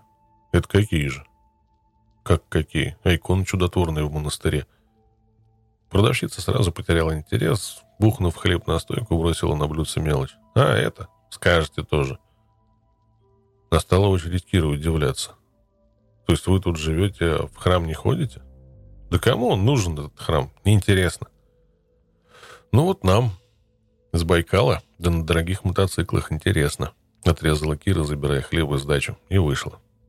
А потом снова было пекло полей, где не было даже намека на тень. Тряская дорога, иссушенный бурьян на обочинах, беспощадное солнце и жажда. Когда к вечеру они миновали, наконец, Бийск и стали искать место для ночлега, устали так, как не уставали после 900 километров дневного пробега. «Башка болит, не могу уже», — буркнул Авдей, когда в очередной раз заехали в какие-то дебри и были вынуждены разворачиваться на узкой лесной дороге. «Это от жары», — откликнулась Кира. «У меня то же самое. Мозги спеклись уже. Прям индийское блюдо. Мозги обезьян, тушеные в горшочках». Она постучала по черному нагретому шлему. Темнело, но прохладнее от этого не становилось. «Наверное, к буре», — предположил Авдей. «Надо табриться где-нибудь подальше от деревьев». Наконец они нашли большую укромную поляну, окруженную кустарником, поставили палатку, но тут из зарослей вылетели такие густые тучи мошкары, что Авдей, обычно не обращавший внимания ни на комаров, ни на мошку, терпеливо сносящий любые укусы, вдруг взвыл и полез внутрь палатки. Авда, ты чего? Не могу больше, честное слово не могу. Достали. Извини.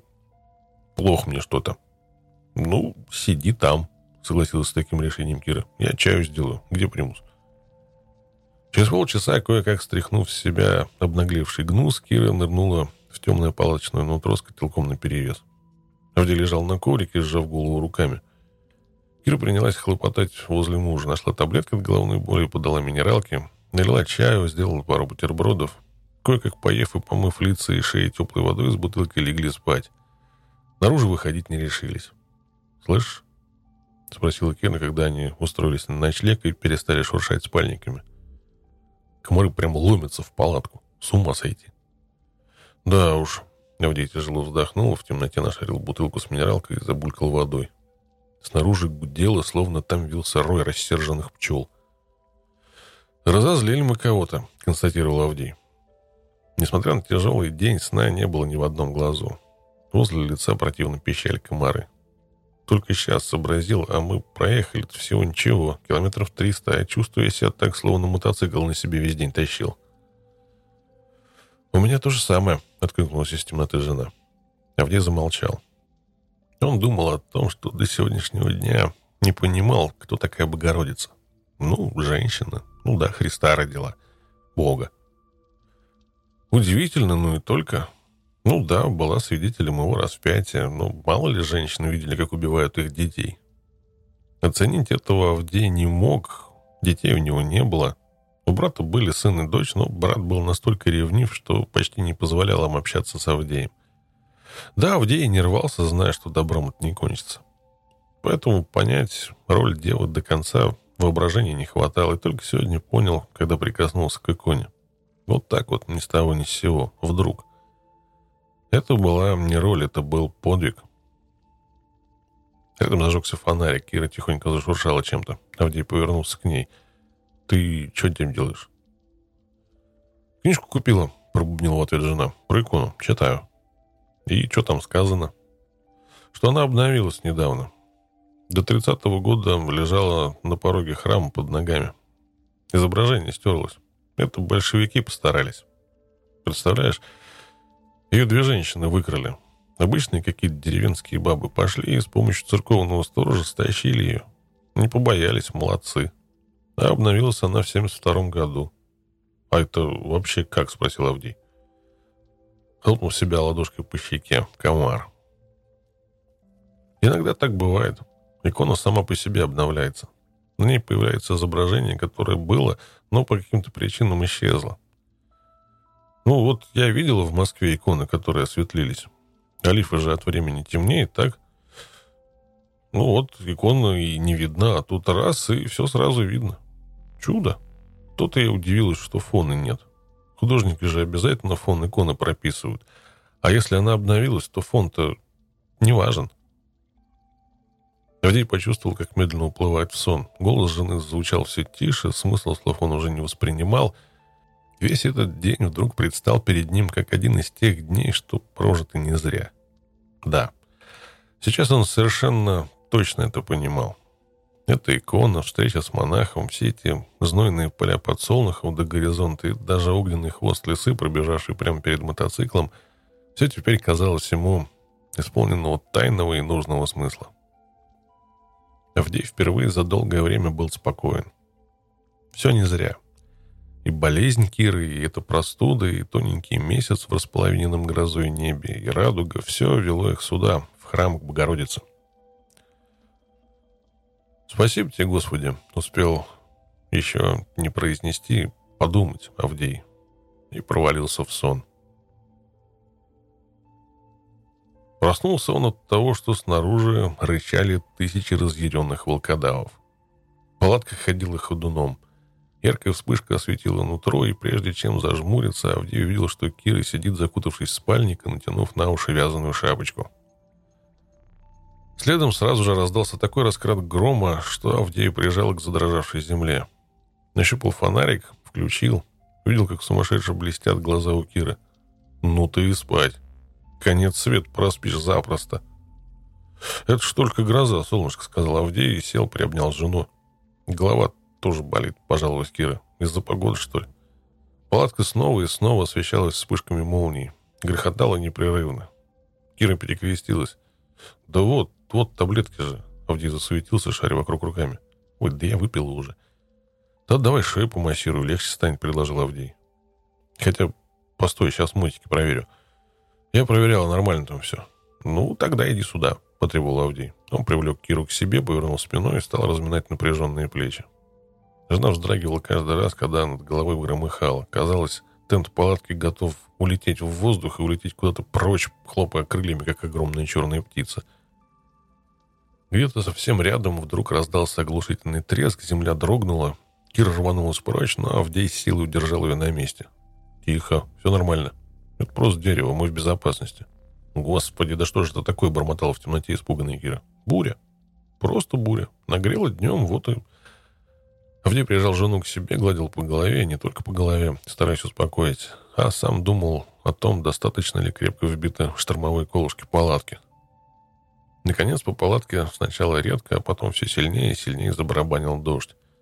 В следующую минуту на землю обрушился самый настоящий водопад. «Авда! Палатка протекает!» Действительно, с самого центра купола сначала закапала, а потом вдруг побежала тоненькой уверенной струйкой. Ира ахнула и подставила под струю металлическую миску. Авдей зашевелился. «Пойду тентом накрою».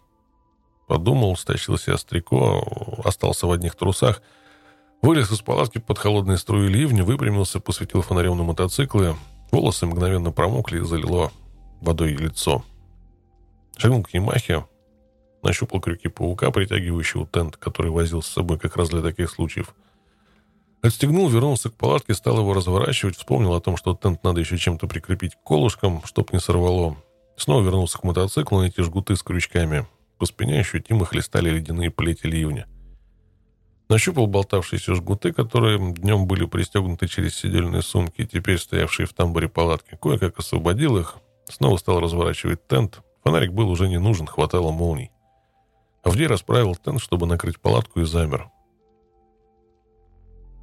В кустах черемухи напротив кто-то был. Кто-то огромный, черный.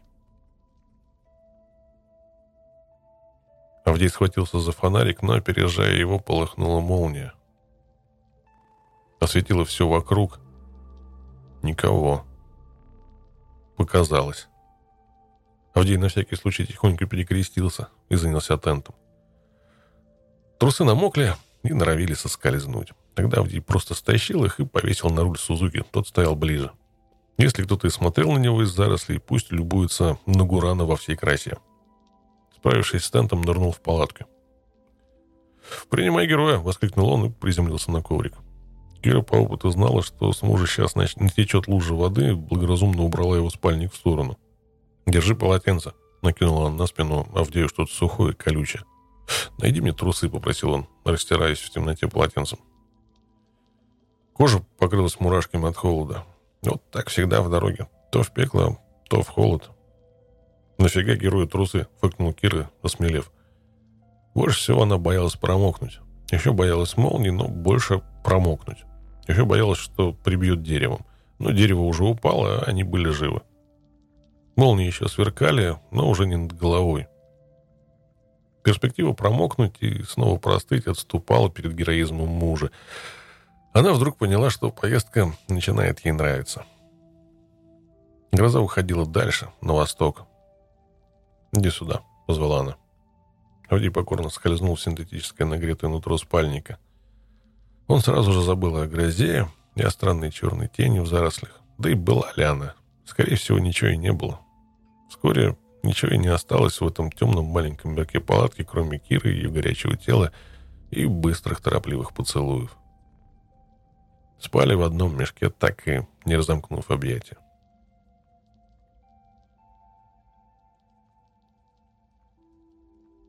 Утро выдалось свежим, не жарким. Легкие облака плыли в высоком небе, умытое солнышко весело смотрело из-за леса. Комары сгинули, словно их смыло вчерашним ливнем. Авдей смотрел землю под черемухой в зарослях, которые ему ночью кто-то померещился. Разумеется, никаких слезов там не оказалось. Собрались Объехали рухнувшее на тропинку дерево, по скользкой дорожке выбрались на шоссе и сначала неторопливо, а потом все быстрее и быстрее покатили на юг, к древнему прекрасному Алтаю. Это была хорошая поездка, немного отдавала грустью. Они прокатились до далекого алтайского села Кошагач, то и дело останавливаясь на дневке, от души погоняли по Кошагачской степи, уезжая далеко к горам по каменистой, твердой, совершенно азиатской равнине – Поездили по холмам предгорий у реки Кураики. Полюбовались на близкие, далекие, яркие заснеженные хребты гор. Посмотрели на водопады на другой стороне Чуи. Взглянули на головокружительный перевал Кату-Ярык. Каждую ночь над палаткой повисали огромные хищные звезды. Пахло чабрецом, мокрым речным камнем, хвоей. Все было так, как надо. Если бы не будущая операция, все было бы вообще просто отлично.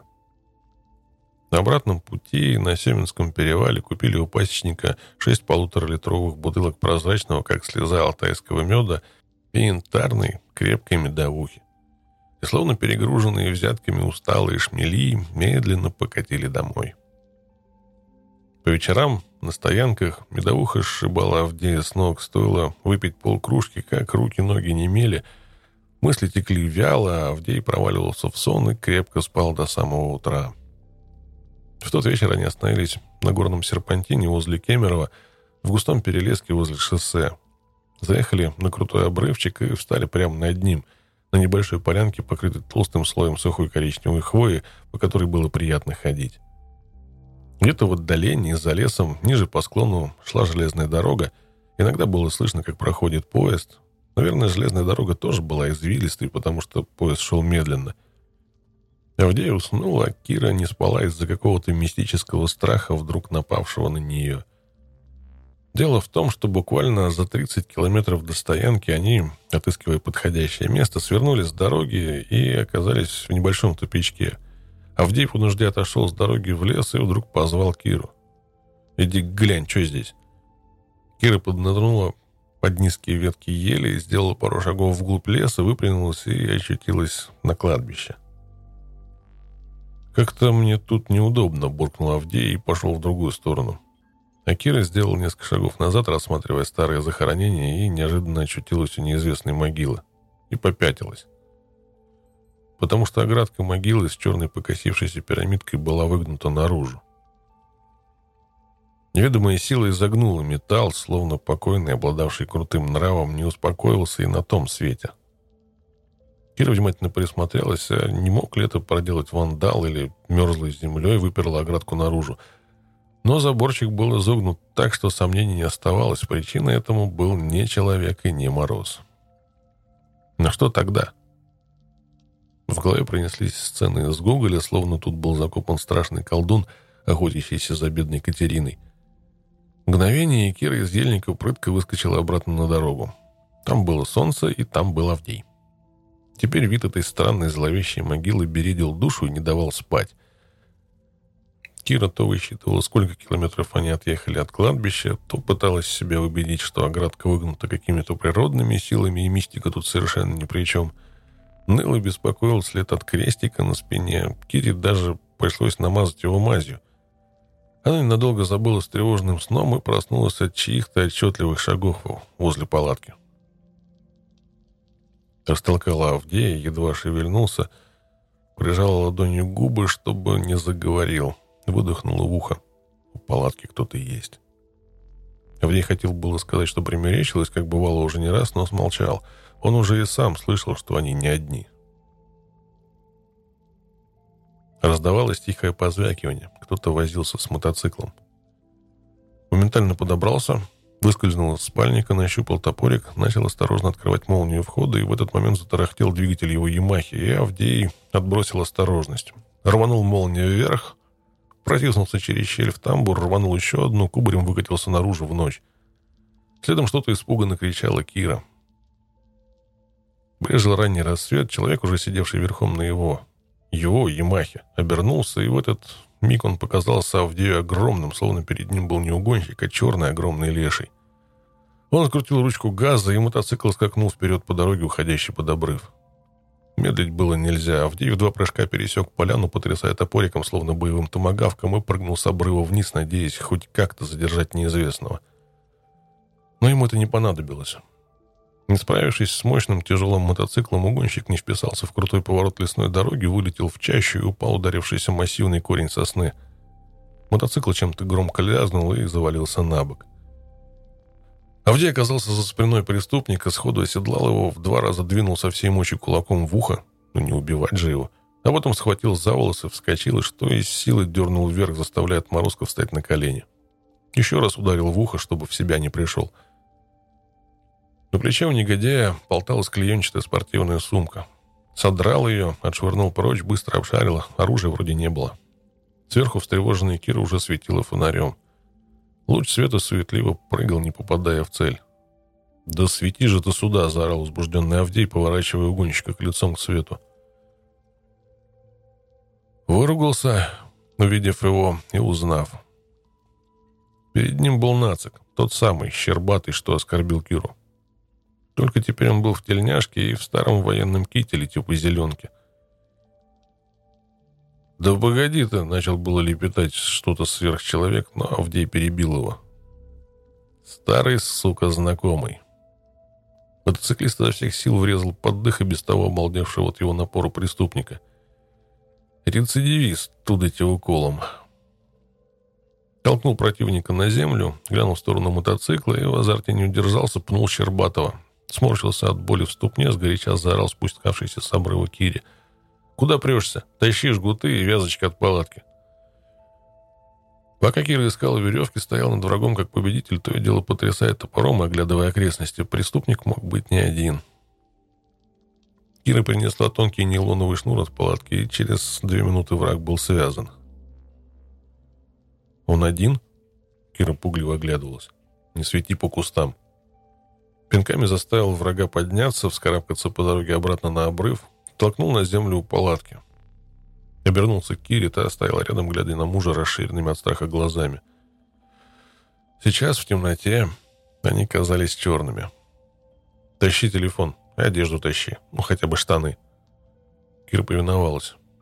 Связанный слабо застонал, что-то пробормотал. Авдей легонько пнул его для отстрастки. Кира принесла Авдею одежду, а телефон в куртке, связи нет. Подождала, пока муж оденется. Авдей, натягивая свитер, вдруг ощутил на щеке влажное. Все-таки раскроил скулу чем-то острым. Утерся, размазал кровь по лицу, увидел Киру, она подавала платок. «Не стой, собирайся. Бери документы, телефон, амуницию, поедешь за ментами». «Куда?» Кира уже готова была внимательно выслушать и сделать, что скажут. Километров через пять справа будет кафе «Три медведя». Там попросишь помощи. Телефон у них должен быть, или рация, или покрытие сети. «Братух, отпусти!» – прохрипел Нацик. «Не братуха ты мне!» Авдей чуть не добавил гниды черножопая, но в последний момент сдержался и зло хохотнул. «Спроси его, он один или нет?» – предложила Кира, но Авдей отрицательно покачал головой. «Он тебе сейчас напоет все, что угодно. Раз на помощь не зовет, значит один. Хотя Сейчас я его заткну. Авдей нашел под ногами шапочку Киры, деловито зажал нос нацику, засунул шапочку в открывшийся рот, перемотал сверху лейкопластером из аптечки и пообещал. «Будешь рыпаться, сделаю тебе ласточку». Кира оделась быстрее, чем контрактник по команде «Тревога». Пошла к Сузуки, но Авдей остановил ее, взял фонарь, смотрел мотоцикл и присвистнул. Задняя камера была спущена. Вернулся к пленному и два раза пнул его уже чувствительно – Мотоботы были тяжелыми. «Запасную камеру тащи. У тебя в боковом кармане», — скомандовал Авдей жене, ставив фонарь на землю так, чтобы было видно. Сам достал инструменты, монтажные лопатки. Подумал, вернулся к Щербатому, не слушая его мычания, все-таки сделал ему ласточку, чтоб не сбежал. Спустился под обрыв, притащил Валежину.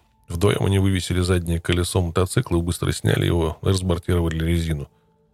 На замену камеры ушло не больше 15 минут. Почти не разговаривали. «Не хочу оставлять тебя одного», — только и сказала Кира, когда все было готово. «Не пропаду», — пообещал Авдей. «Езжай». Пока грелся двигатель Сузуки, Кира привычным движением проверила документы. Права в внутреннем кармане, деньги в другом. Так, телефон, ключи от квартиры, все на месте. «Люблю тебя», — сказала Авдею, чмокнула в щеку, села за руль, осторожно, опасно балансируя, съехала вниз под обрыв, повернула и скрылась за глаз в перелеске. Только сейчас Авдей понял, что уже наступило утро. Прислушался. Вот Кира заехала в ложбину, там грязь, нужно быть осторожней. Нет, не упала. Выехала на трассу, повернула, правильно повернула. Налево. Стоп. Остановилась? Нет, все нормально, едет дальше. Авдей перевел дух, достал из чехла на поясе остро отточенную выкидушку, картинно ей поиграл. «Пообщаемся?» «Ты, красава, что-то там про мою жену говорил?» «Да ладно, не бойся, я так, попугать».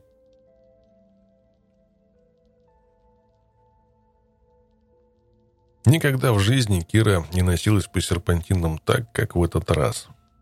Передача щелкала, словно чечетку выбивала, то разгоняясь, то оттормаживаясь перед поворотами. До упора, нажимая на передние и задние тормоза, клала мотоцикл в поворот, выпрямляла на выходе и снова разгоняла до упора. В голове вертелось только одно — «Святый Боже, помилуй нас». И все-таки в одном из поворотов она чуть было не слетела с трассы, и переднее колесо уже вроде начало играть, отрываясь от асфальта. Успела поймать край дороги, удержалась. На площадку перед кафе влетела, заложив сумасшедший вираж. На стоянке никого не было. Возился с ремонтом, подняв кабину тягача и повесив над головой переноску какой-то бедолага-дальнобойщик. Бросила мотоцикл у крыльца, ввалилась внутрь, какое-то время стояла, осматриваясь. Увидела молодую женщину-официантку, шагнула к ней, сдержала крик, боясь напугать. «Пожалуйста, помогите, на нас с мужем напали». Через полчаса к кафе подъехала патрульная машина. Перво-наперво, что сделала Кира, это показала полицейским служебное удостоверение журналиста. Так будет верней. Напал, так сказать, на тебя? Жилистый носатый оперуполномоченный прошелся по поляне, осматривая разбросанный походный скарб, хитро подмигнул Авдею – то-то ты, так сказать, на своих двоих, а он в лёжку. На чем мотоцикл не поднял? Щербатый был надежно упакован в кондей полицейской в машине. Возле Ямахи бродил еще один полицейский с любопытством, поглядывая то на Авдея, то на Киру, томящуюся возле Сузуки. Больше на Киру. А чтоб видно было, что да как.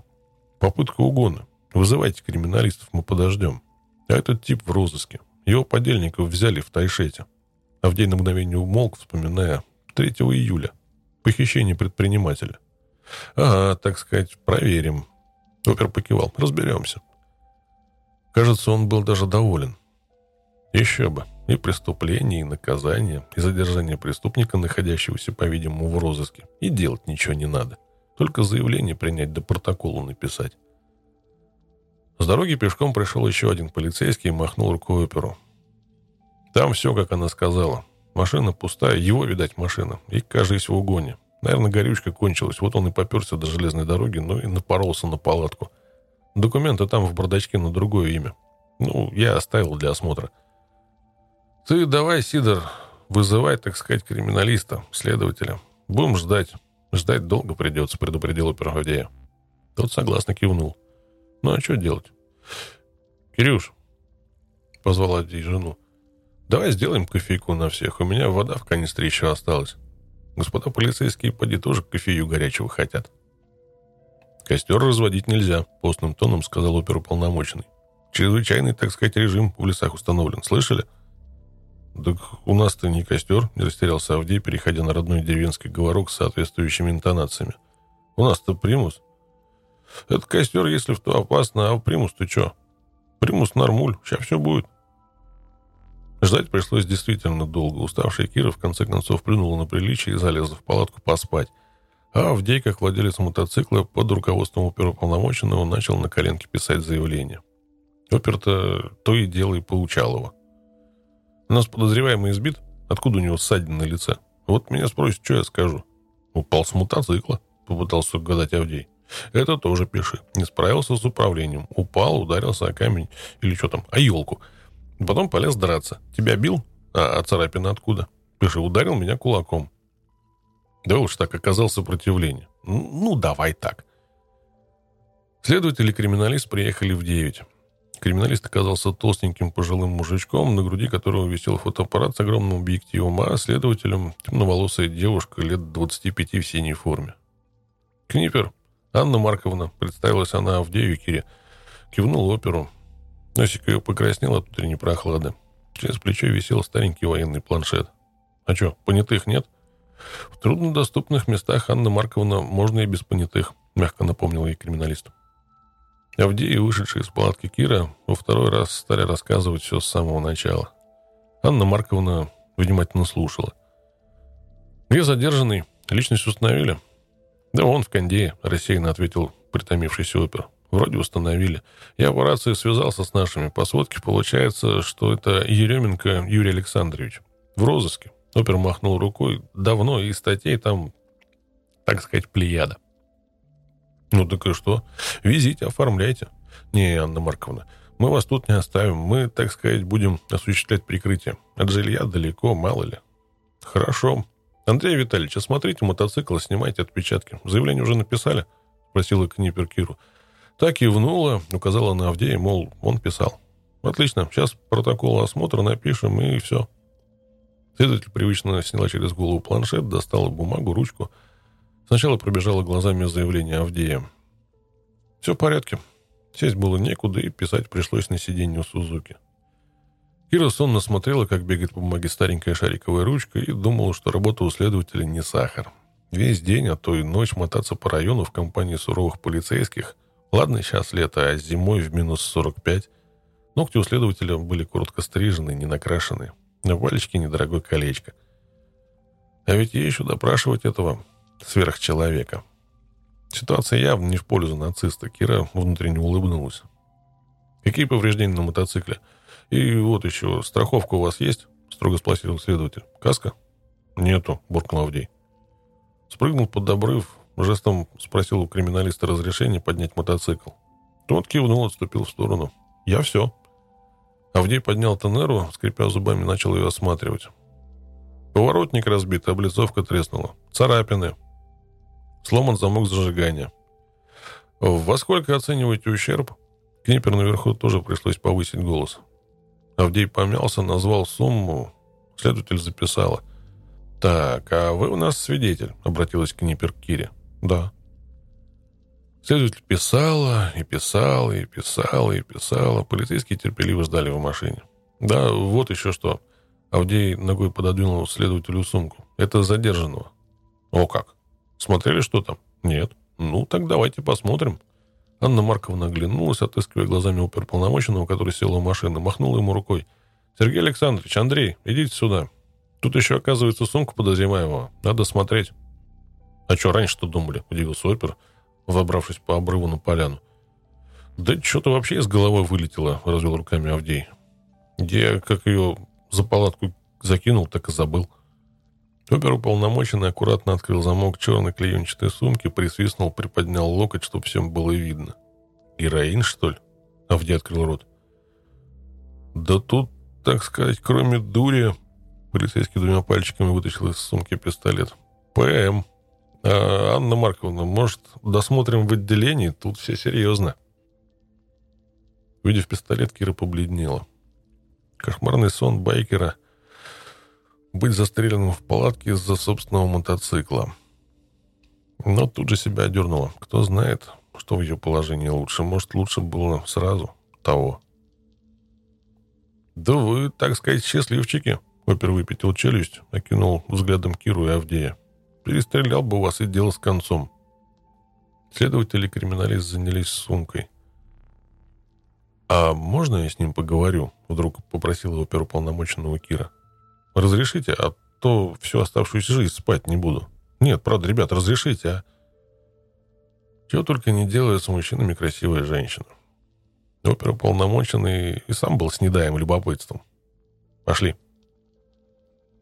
Хватит курить, сказал он коллегам к машине. Геть на воздух. С двух сторон они с Кирой забрались на заднее сиденье УАЗа, и оперуполномоченный открыл окошко в кондее. «Эй, Еременко, подь сюда!» «Чё?» — в окошке показались наглые черные глаза. «Мы пистолет нашли. Твой?» «Не, начальник, вообще не знаю, о чем ты». «В отказ идешь?» Опер несся по накатанной, и Кира поняла, что надо было брать дело в свои руки. «А можно я сама с ним поговорю?» Она строго посмотрела на полицейского. «Я журналист, мне интересно», — напомнила она ему. «Ну, давайте». Опер был недоволен. «Наедине», — уточнила Кира, пристально глядя оперу в глаза. Он несколько мгновений смотрел на нее, потом отвел взгляд. «Хорошо». Вышел из машины, негромко хлопнув дверцей. «Эй!» — позвала Кира. «Тебя как зовут? Юрий?» «Тебе какая разница, подруга?» С оттяжечкой насмешливо спросил задержанный. «Да разницы никакой, вообще пофигу. Я спросить тебя, Юра, хочу. Ответишь?» «Так спроси, а там посмотрим». Бандит жадно приник к решетке, поглядел на Киру с откровенной похотью. «Ты почему нас не убил?» «Нафига тебе?» Глаза за решеткой стали удивленными. «Надо». «А что мне за это будет? Сиськи покажешь? А то мне лет десять теперь сисек не видать. Покажи, а?» «Ты сам такой путь выбрал, без сисек и с другими забавами», — отрезала Кира, не отпуская глаз. «Ты верующий, крещеный?» «Молитву, что ли, прочтешь обо мне?» — усмехнулся бандит. «Заерничал? Или поучать будешь? Не убей, не укради, не возжелай». «Не буду. Ты на вопрос не ответил». «Ну, крещеный, что дальше?» «Я неверующий. Бабка в детстве крестила. Думала, старая меня это спасет. А я в ваши эти жидовские бредни не верю, поняла?» «А бабушка-то у тебя еврейка, что ли, была?» «Русская», — фыркнул бандит. И в жидовские бредни верила, да? Ну и чё, к чему ты ведешь-то? Грубо спросил Нацик. Ничего и ни к чему. Кира недовольно скопировала манеру говорить. Дурак ты, Ерема, вот что. Свое и чужое перепутал. Славяне, когда жили в лесу, домолились к лесу вашему, калаврату. Что имели? Несколько княжеств и все. А православие нашу страну великой сделало. Все богатства, все земли нам Господь дал, и пока Христос с нами, никто нас не победит. Даже такие, как вы, понял? Кира подумала, сняла с шеи образок Казанской Богородицы, купленный в Коробейниково. Че, придумал себе и каким богам молишься, не знаю. А когда совсем плохо станет, попроси ее. Она мне жизнь спасла этой ночью. Может, и тебя спасет когда-нибудь, кто знает. «Не, подруга, меня с такой цацкой свои не поймут, поняла?» Кира помедлила. «Ну, как хочешь. Тогда оперу подарю. Ему нужнее». Она нащупала ручку двери, потянула. Дверка щелкнула, открываясь. «Погоди», — вдруг прохрипел Щербатый. Голос у него был, словно его душили. «Ладно, давай сюда твою икону эту. Вдруг пригодится». Кира осторожно передала бандиту иконку и отдернула руку, когда он кончиками пальцев ловко постарался дотронуться до нее. Испугалась. «Ать, все же ухватил!» — хихикнул рецидивист. Какое-то время молчал, рассматривал иконку. «Ты скоро?» — в машину нетерпеливо сунул Сопер. «Минуту еще», — ответила Кира, сама удивляясь своей накальности. «Ну ты че, умер, что ли?» — позвала она Еременко. «Да нет», — хрипло отозвался Щербатый. «Живой я. Ты знаешь, я ведь и хотел вас порешить. Думал, два мужика в палатке, а потом вспомнил тебя в кафе. Вдруг думаю, там баба. Я баб не трогаю. Баба, она... Короче, решил откачу моцик в сторону, да и заведу. Я ж на них с малолетства. Надо было твой взять и скатить его по-тихому вниз. Этот тяжелый, не накатаешь его. Короче, все из-за тебя. Бандит матерно выругался. — «Нет, это все из-за жадности твоей». Кира выскользнула из машины и сердито хлопнула дверцей. Солнце уже разогнало утренний серенький туман, скрывавший небо, и становилось жарко. Следователь Книпер уверенно по-мужски попрощалась с мотоциклистами за руку. «Все ваши контакты у меня есть, если что, вас вызовут в местное УВД. Все, поехали, машину еще осмотрим», — сказала она коллегам. «Эвакуатор вызвали?» «Осмотрим, вызовем. Рано еще спят все», — ответили ей. Все сели по машинам и уехали к шоссе. «Хм, какая уверенная в себе девушка», — хмыкнула Кира. Авдей взял отвертку, стал поругиваться, ковырять мотор зажигания на Ямахе. Кира ходила по поляне, собирала вещи. Мысли разбегались, руки тряслись от пережитого. Она поднимала то одно, то роняла другое. «Че он тебе сказал?» — спросил на время примолкнувший Авдей. «Да ничего», — задумчиво ответила жена. «Думал прибить нас, да передумал. Дай-ка тебе лучше руку обработаю, ты ободрался». Авдей оглянулся, посмотрел на костяшки пальцев. «Да, наверное, надо». Кира подняла валяющуюся у палатки аптечку, раскрытую Авдеем. Аптечка была собрана специально для травм, с перевязочным материалом, с надобьями. Достала бинты, бутылочку с антисептиком, стала осторожно обрабатывать правую руку мужа. «Ты почему в оперу сумку-то не отдал?» — спросила она. «Да мало ли». Авдей смотрел, как Кира мажет руку антисептиком. «Полицейские всякие бывают, а тут и протокольчик составили, и куча народу все это видела». «То есть ты все же в сумку-то заглянул?» Конечно, заглянул. Кира закончила мазать мужу костяшки пальцев, перешла к скуле. А пальчиков твоих там не осталось? Не стянул там чего? Рядом с уркой ты не сядешь? Я что, на дурного похож? Не, все путем. Даже если бы золото было, не взял бы. Грязь все это, счастья в жизни потом не будет, правда ведь? Правда, подтвердила Кира. Знаешь что? Вдруг спросил Авдей, блаженно ощущая прикосновение холодного ватного тампона к лицу. — «Что?» — с готовностью спросил Кира. «Домой хочу», — сказал Авдей. «Ну, так поехали». И они поехали. Правда, сначала пришлось отремонтировать замок зажигания на Ямахе и примотать изолентой разбитый поворотник и пластик. Ночевали они дальше только в отелях. Последние 10 дней перед биопсией Кира провела на даче в привычной милой сердце обстановке. На себя смотрела отстраненно. Была спокойна настолько, что даже молиться не могла. Спала, как убитая, правда, приняв заранее таблетку обезболивающего. Авдей, который был рад всему, что напоминало о деревенском счастливом детстве, с удовольствием даже впрягся в дачные труды. Косил, навешивал двери на недавно построенную баню, затем начал строить беседку перед домом. Кира варила клубничное варенье и методично по всем правилам разливала его в банки, которые отправлялись в глубокий холодный подвал. По вечерам пешком гуляли по окрестностям, катались на велосипедах. Кира любовалась чудесными крохотными домиками, выстроенными еще в советские времена. Строили тогда замысловато, с претензией, словно хотели доказать, что и малыми средствами можно создавать красоту. Башенки, балкончики, верандочки, точеные балясины, узоры из обрезов досок, непременная сирень, рябина у крыльца, хризантемы в палисадниках. По вечерам жгли костер на гравийной площадке у крыльца, жарили шашлыки, подолгу смотрели в звездное небо, целовались. Кира прислушалась к себе. Внутри было тихо. Перед бурей или после дождя. Она не могла разобраться, да и не хотела. Перед биопсией переехала в городскую квартиру, сходила в поликлинику, сдала анализы. С результатами обреченно поехала в больницу, сразу пошла на прием к заведующей отделением, все объяснила – Заведующая, точно активная женщина предпенсионного возраста, сначала смотрела на Киру поверх очков. «Не волнуйтесь, все сделаем», — твердила она. «Вечером сегодня ложитесь в отделение, завтра с утра сделаем биопсию, деньги на наркоз не забудьте, кетамин платно ставим». «А если без денег?» — вредно поинтересовалась Кира. «Если без денег, наркоз тоже сделаем, масочный. Если результаты будут хорошие, пойдете на лапарокскопию на следующей неделе, как назначено прооперирую. Масочные не надо, отказалась Кира. У меня гайморит хронический. Это мотоциклетное. Так, отсюда поподробнее насторожилась заведующая. Кира огорченно посмотрела на заведующую. Я еще и аллергик. Вот список препаратов, на которые аллергия. Заведующая заинтересованно качнулась вперед, подперев грудью столешницу, пробежала глазами, задумалась. А знаете, что вдруг сказала она, глядя не на Киру, а в окно?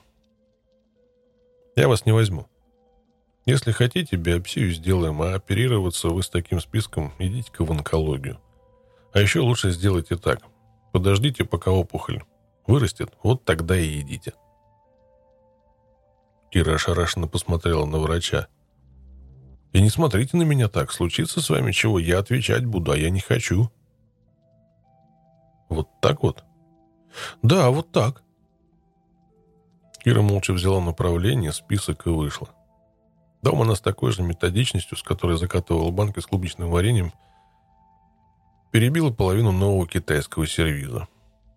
Сервис был дешевым и единственным. Била в ванной, зажмуриваясь и отворачиваясь. Думала, легче станет. Не стало. Тогда она принесла ведро, щетку, совок и все убрала. Ночью в одиночестве скрипела зубами от боли. Не спала. Никому не звонила, ни Авдею, ни матери. Утром позвонила в ведомственную клинику, где оперировал знаменитый на весь город врач Мартынов, записалась на прием, узнала стоимость операции. «Сколько?» – переспросила Авдей, когда она вернулась домой. Встревоженный он приехал с дачи и заявил, что останется с Кирой. Узнав, что лишился половины тарелок, разволновался еще больше. Кира назвала сумму. «Ну и нормально». Авдей с облегчением вздохнул. «Деньги же остались. Когда на прием?» «Вечером». Крохотные морщинки на лице Кира разгладились. «Мне сказали, если возьмут с понедельника на операцию.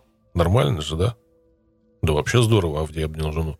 Перед визитом к врачу, наученная горьким опытом, Кира заехала в храм. Попросила Авдея подождать. Зашла и сразу попала на окончание всеночной, на левопомазание.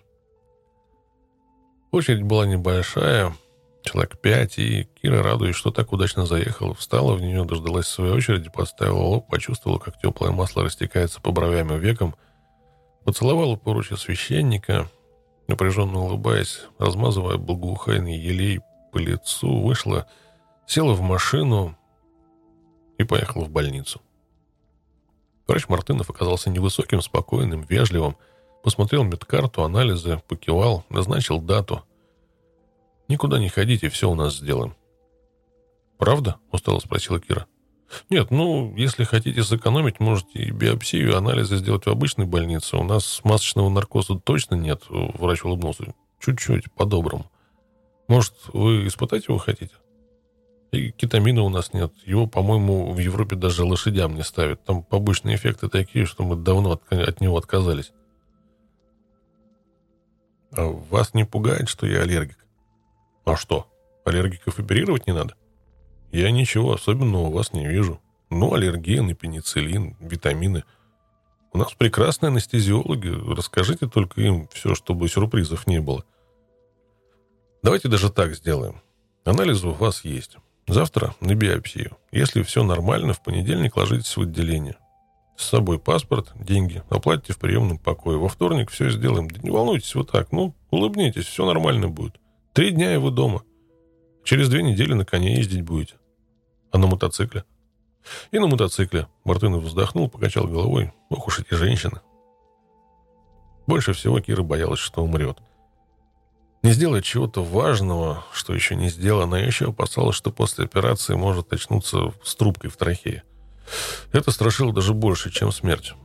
Нет, самой смерти она не боялась. Боялась того, что может случиться там. Молиться не могла. Совсем. От страха, наверное. На отрез отказалась перед операцией снимать крестик. Медсестра, ошарашенная ее горячностью, махнула рукой. Ну, он вроде недорогой, ладно. Когда Киру, находящуюся уже в полуобрачном состоянии от медикаментов, возили на каталке в операционную, она перекрестилась. «Да что вы в самом деле?» — грубо сказала пожилая реаниматолог, пока Киру пристегивали холодными ремнями к столу. «Все нормально будет». Протерла ледяным сгиб руки, аккуратно, быстро ввела иглу в вену, начала одно за одним вводить лекарство, приказала «Считайте от десяти до одного». Кира послушно стала считать, на восьми почувствовала, как закружилась голова, и вместо семь сказала «Ну, все, поехали». Последнее, что видела, свое лицо на мониторе. Лицо было черным от страха. Опухоль оказалась доброкачественной. Представляешь, если бы еще пару недель она бы лопнула, и у меня был бы перитонит. Вот было бы здорово. Я еще подумай только, если бы мы поехали до Москвы, у нас не было бы денег на операцию.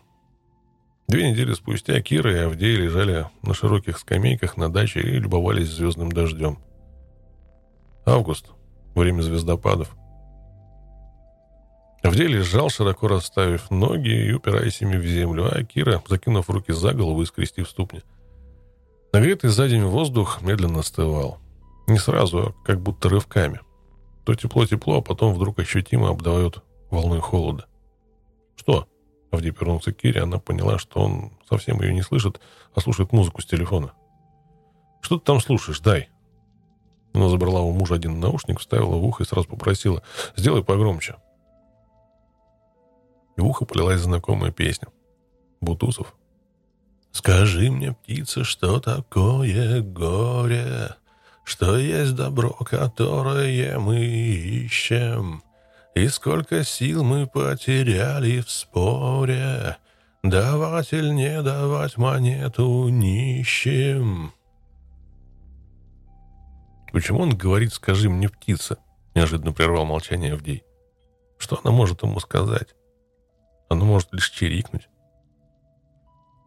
«А может, это птица Гамаюн?» Задумчиво ответила Кира. «Или просто поэт так видит. Может же он видеть что-то по-своему?» Восемь. Я насчитал восемь падающих звезд. А ты? Авдей чувствовал, как скамейка холодит между лопаток. А я одиннадцать.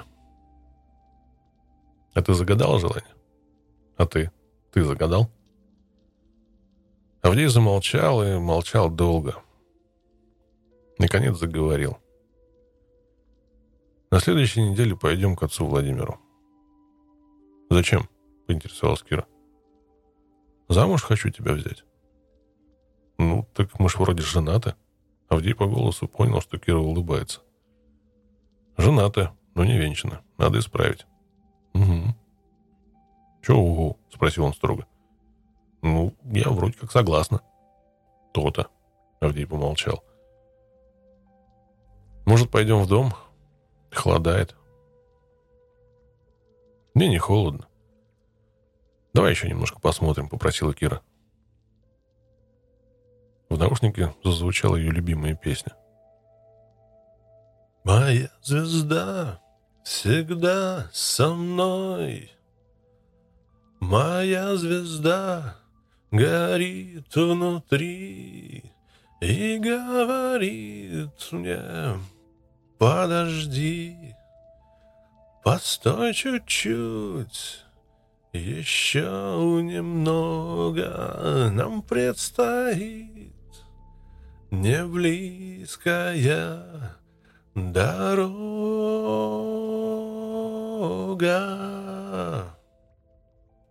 Опять это нудятина. Авдей вздохнул, вытащил из уха наушник, отдал Кире телефон, сел. Пойду чаю заварю, надоел. Кира осталась одна. Она все смотрела и смотрела в небо. Ждала, стараясь охватить взглядом сразу все пространство между сопками.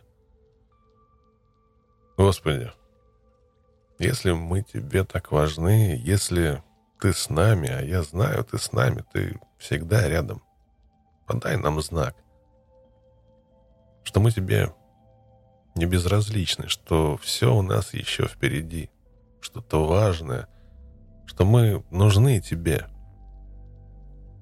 Ведь все то, что я пережила, для чего-то нужно, правда?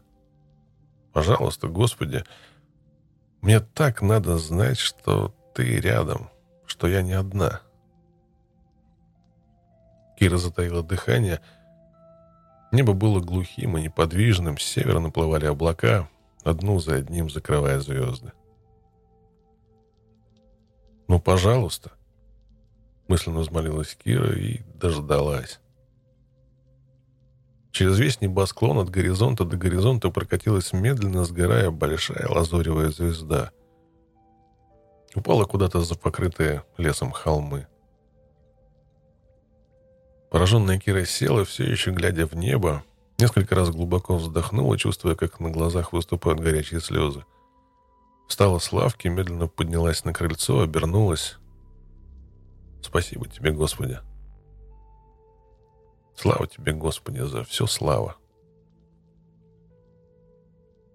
Потом повернулась и вошла в светлое нутро дома. Ее ждал чай с мятой, клубничное варенье. Ее ждал любимый Авдей.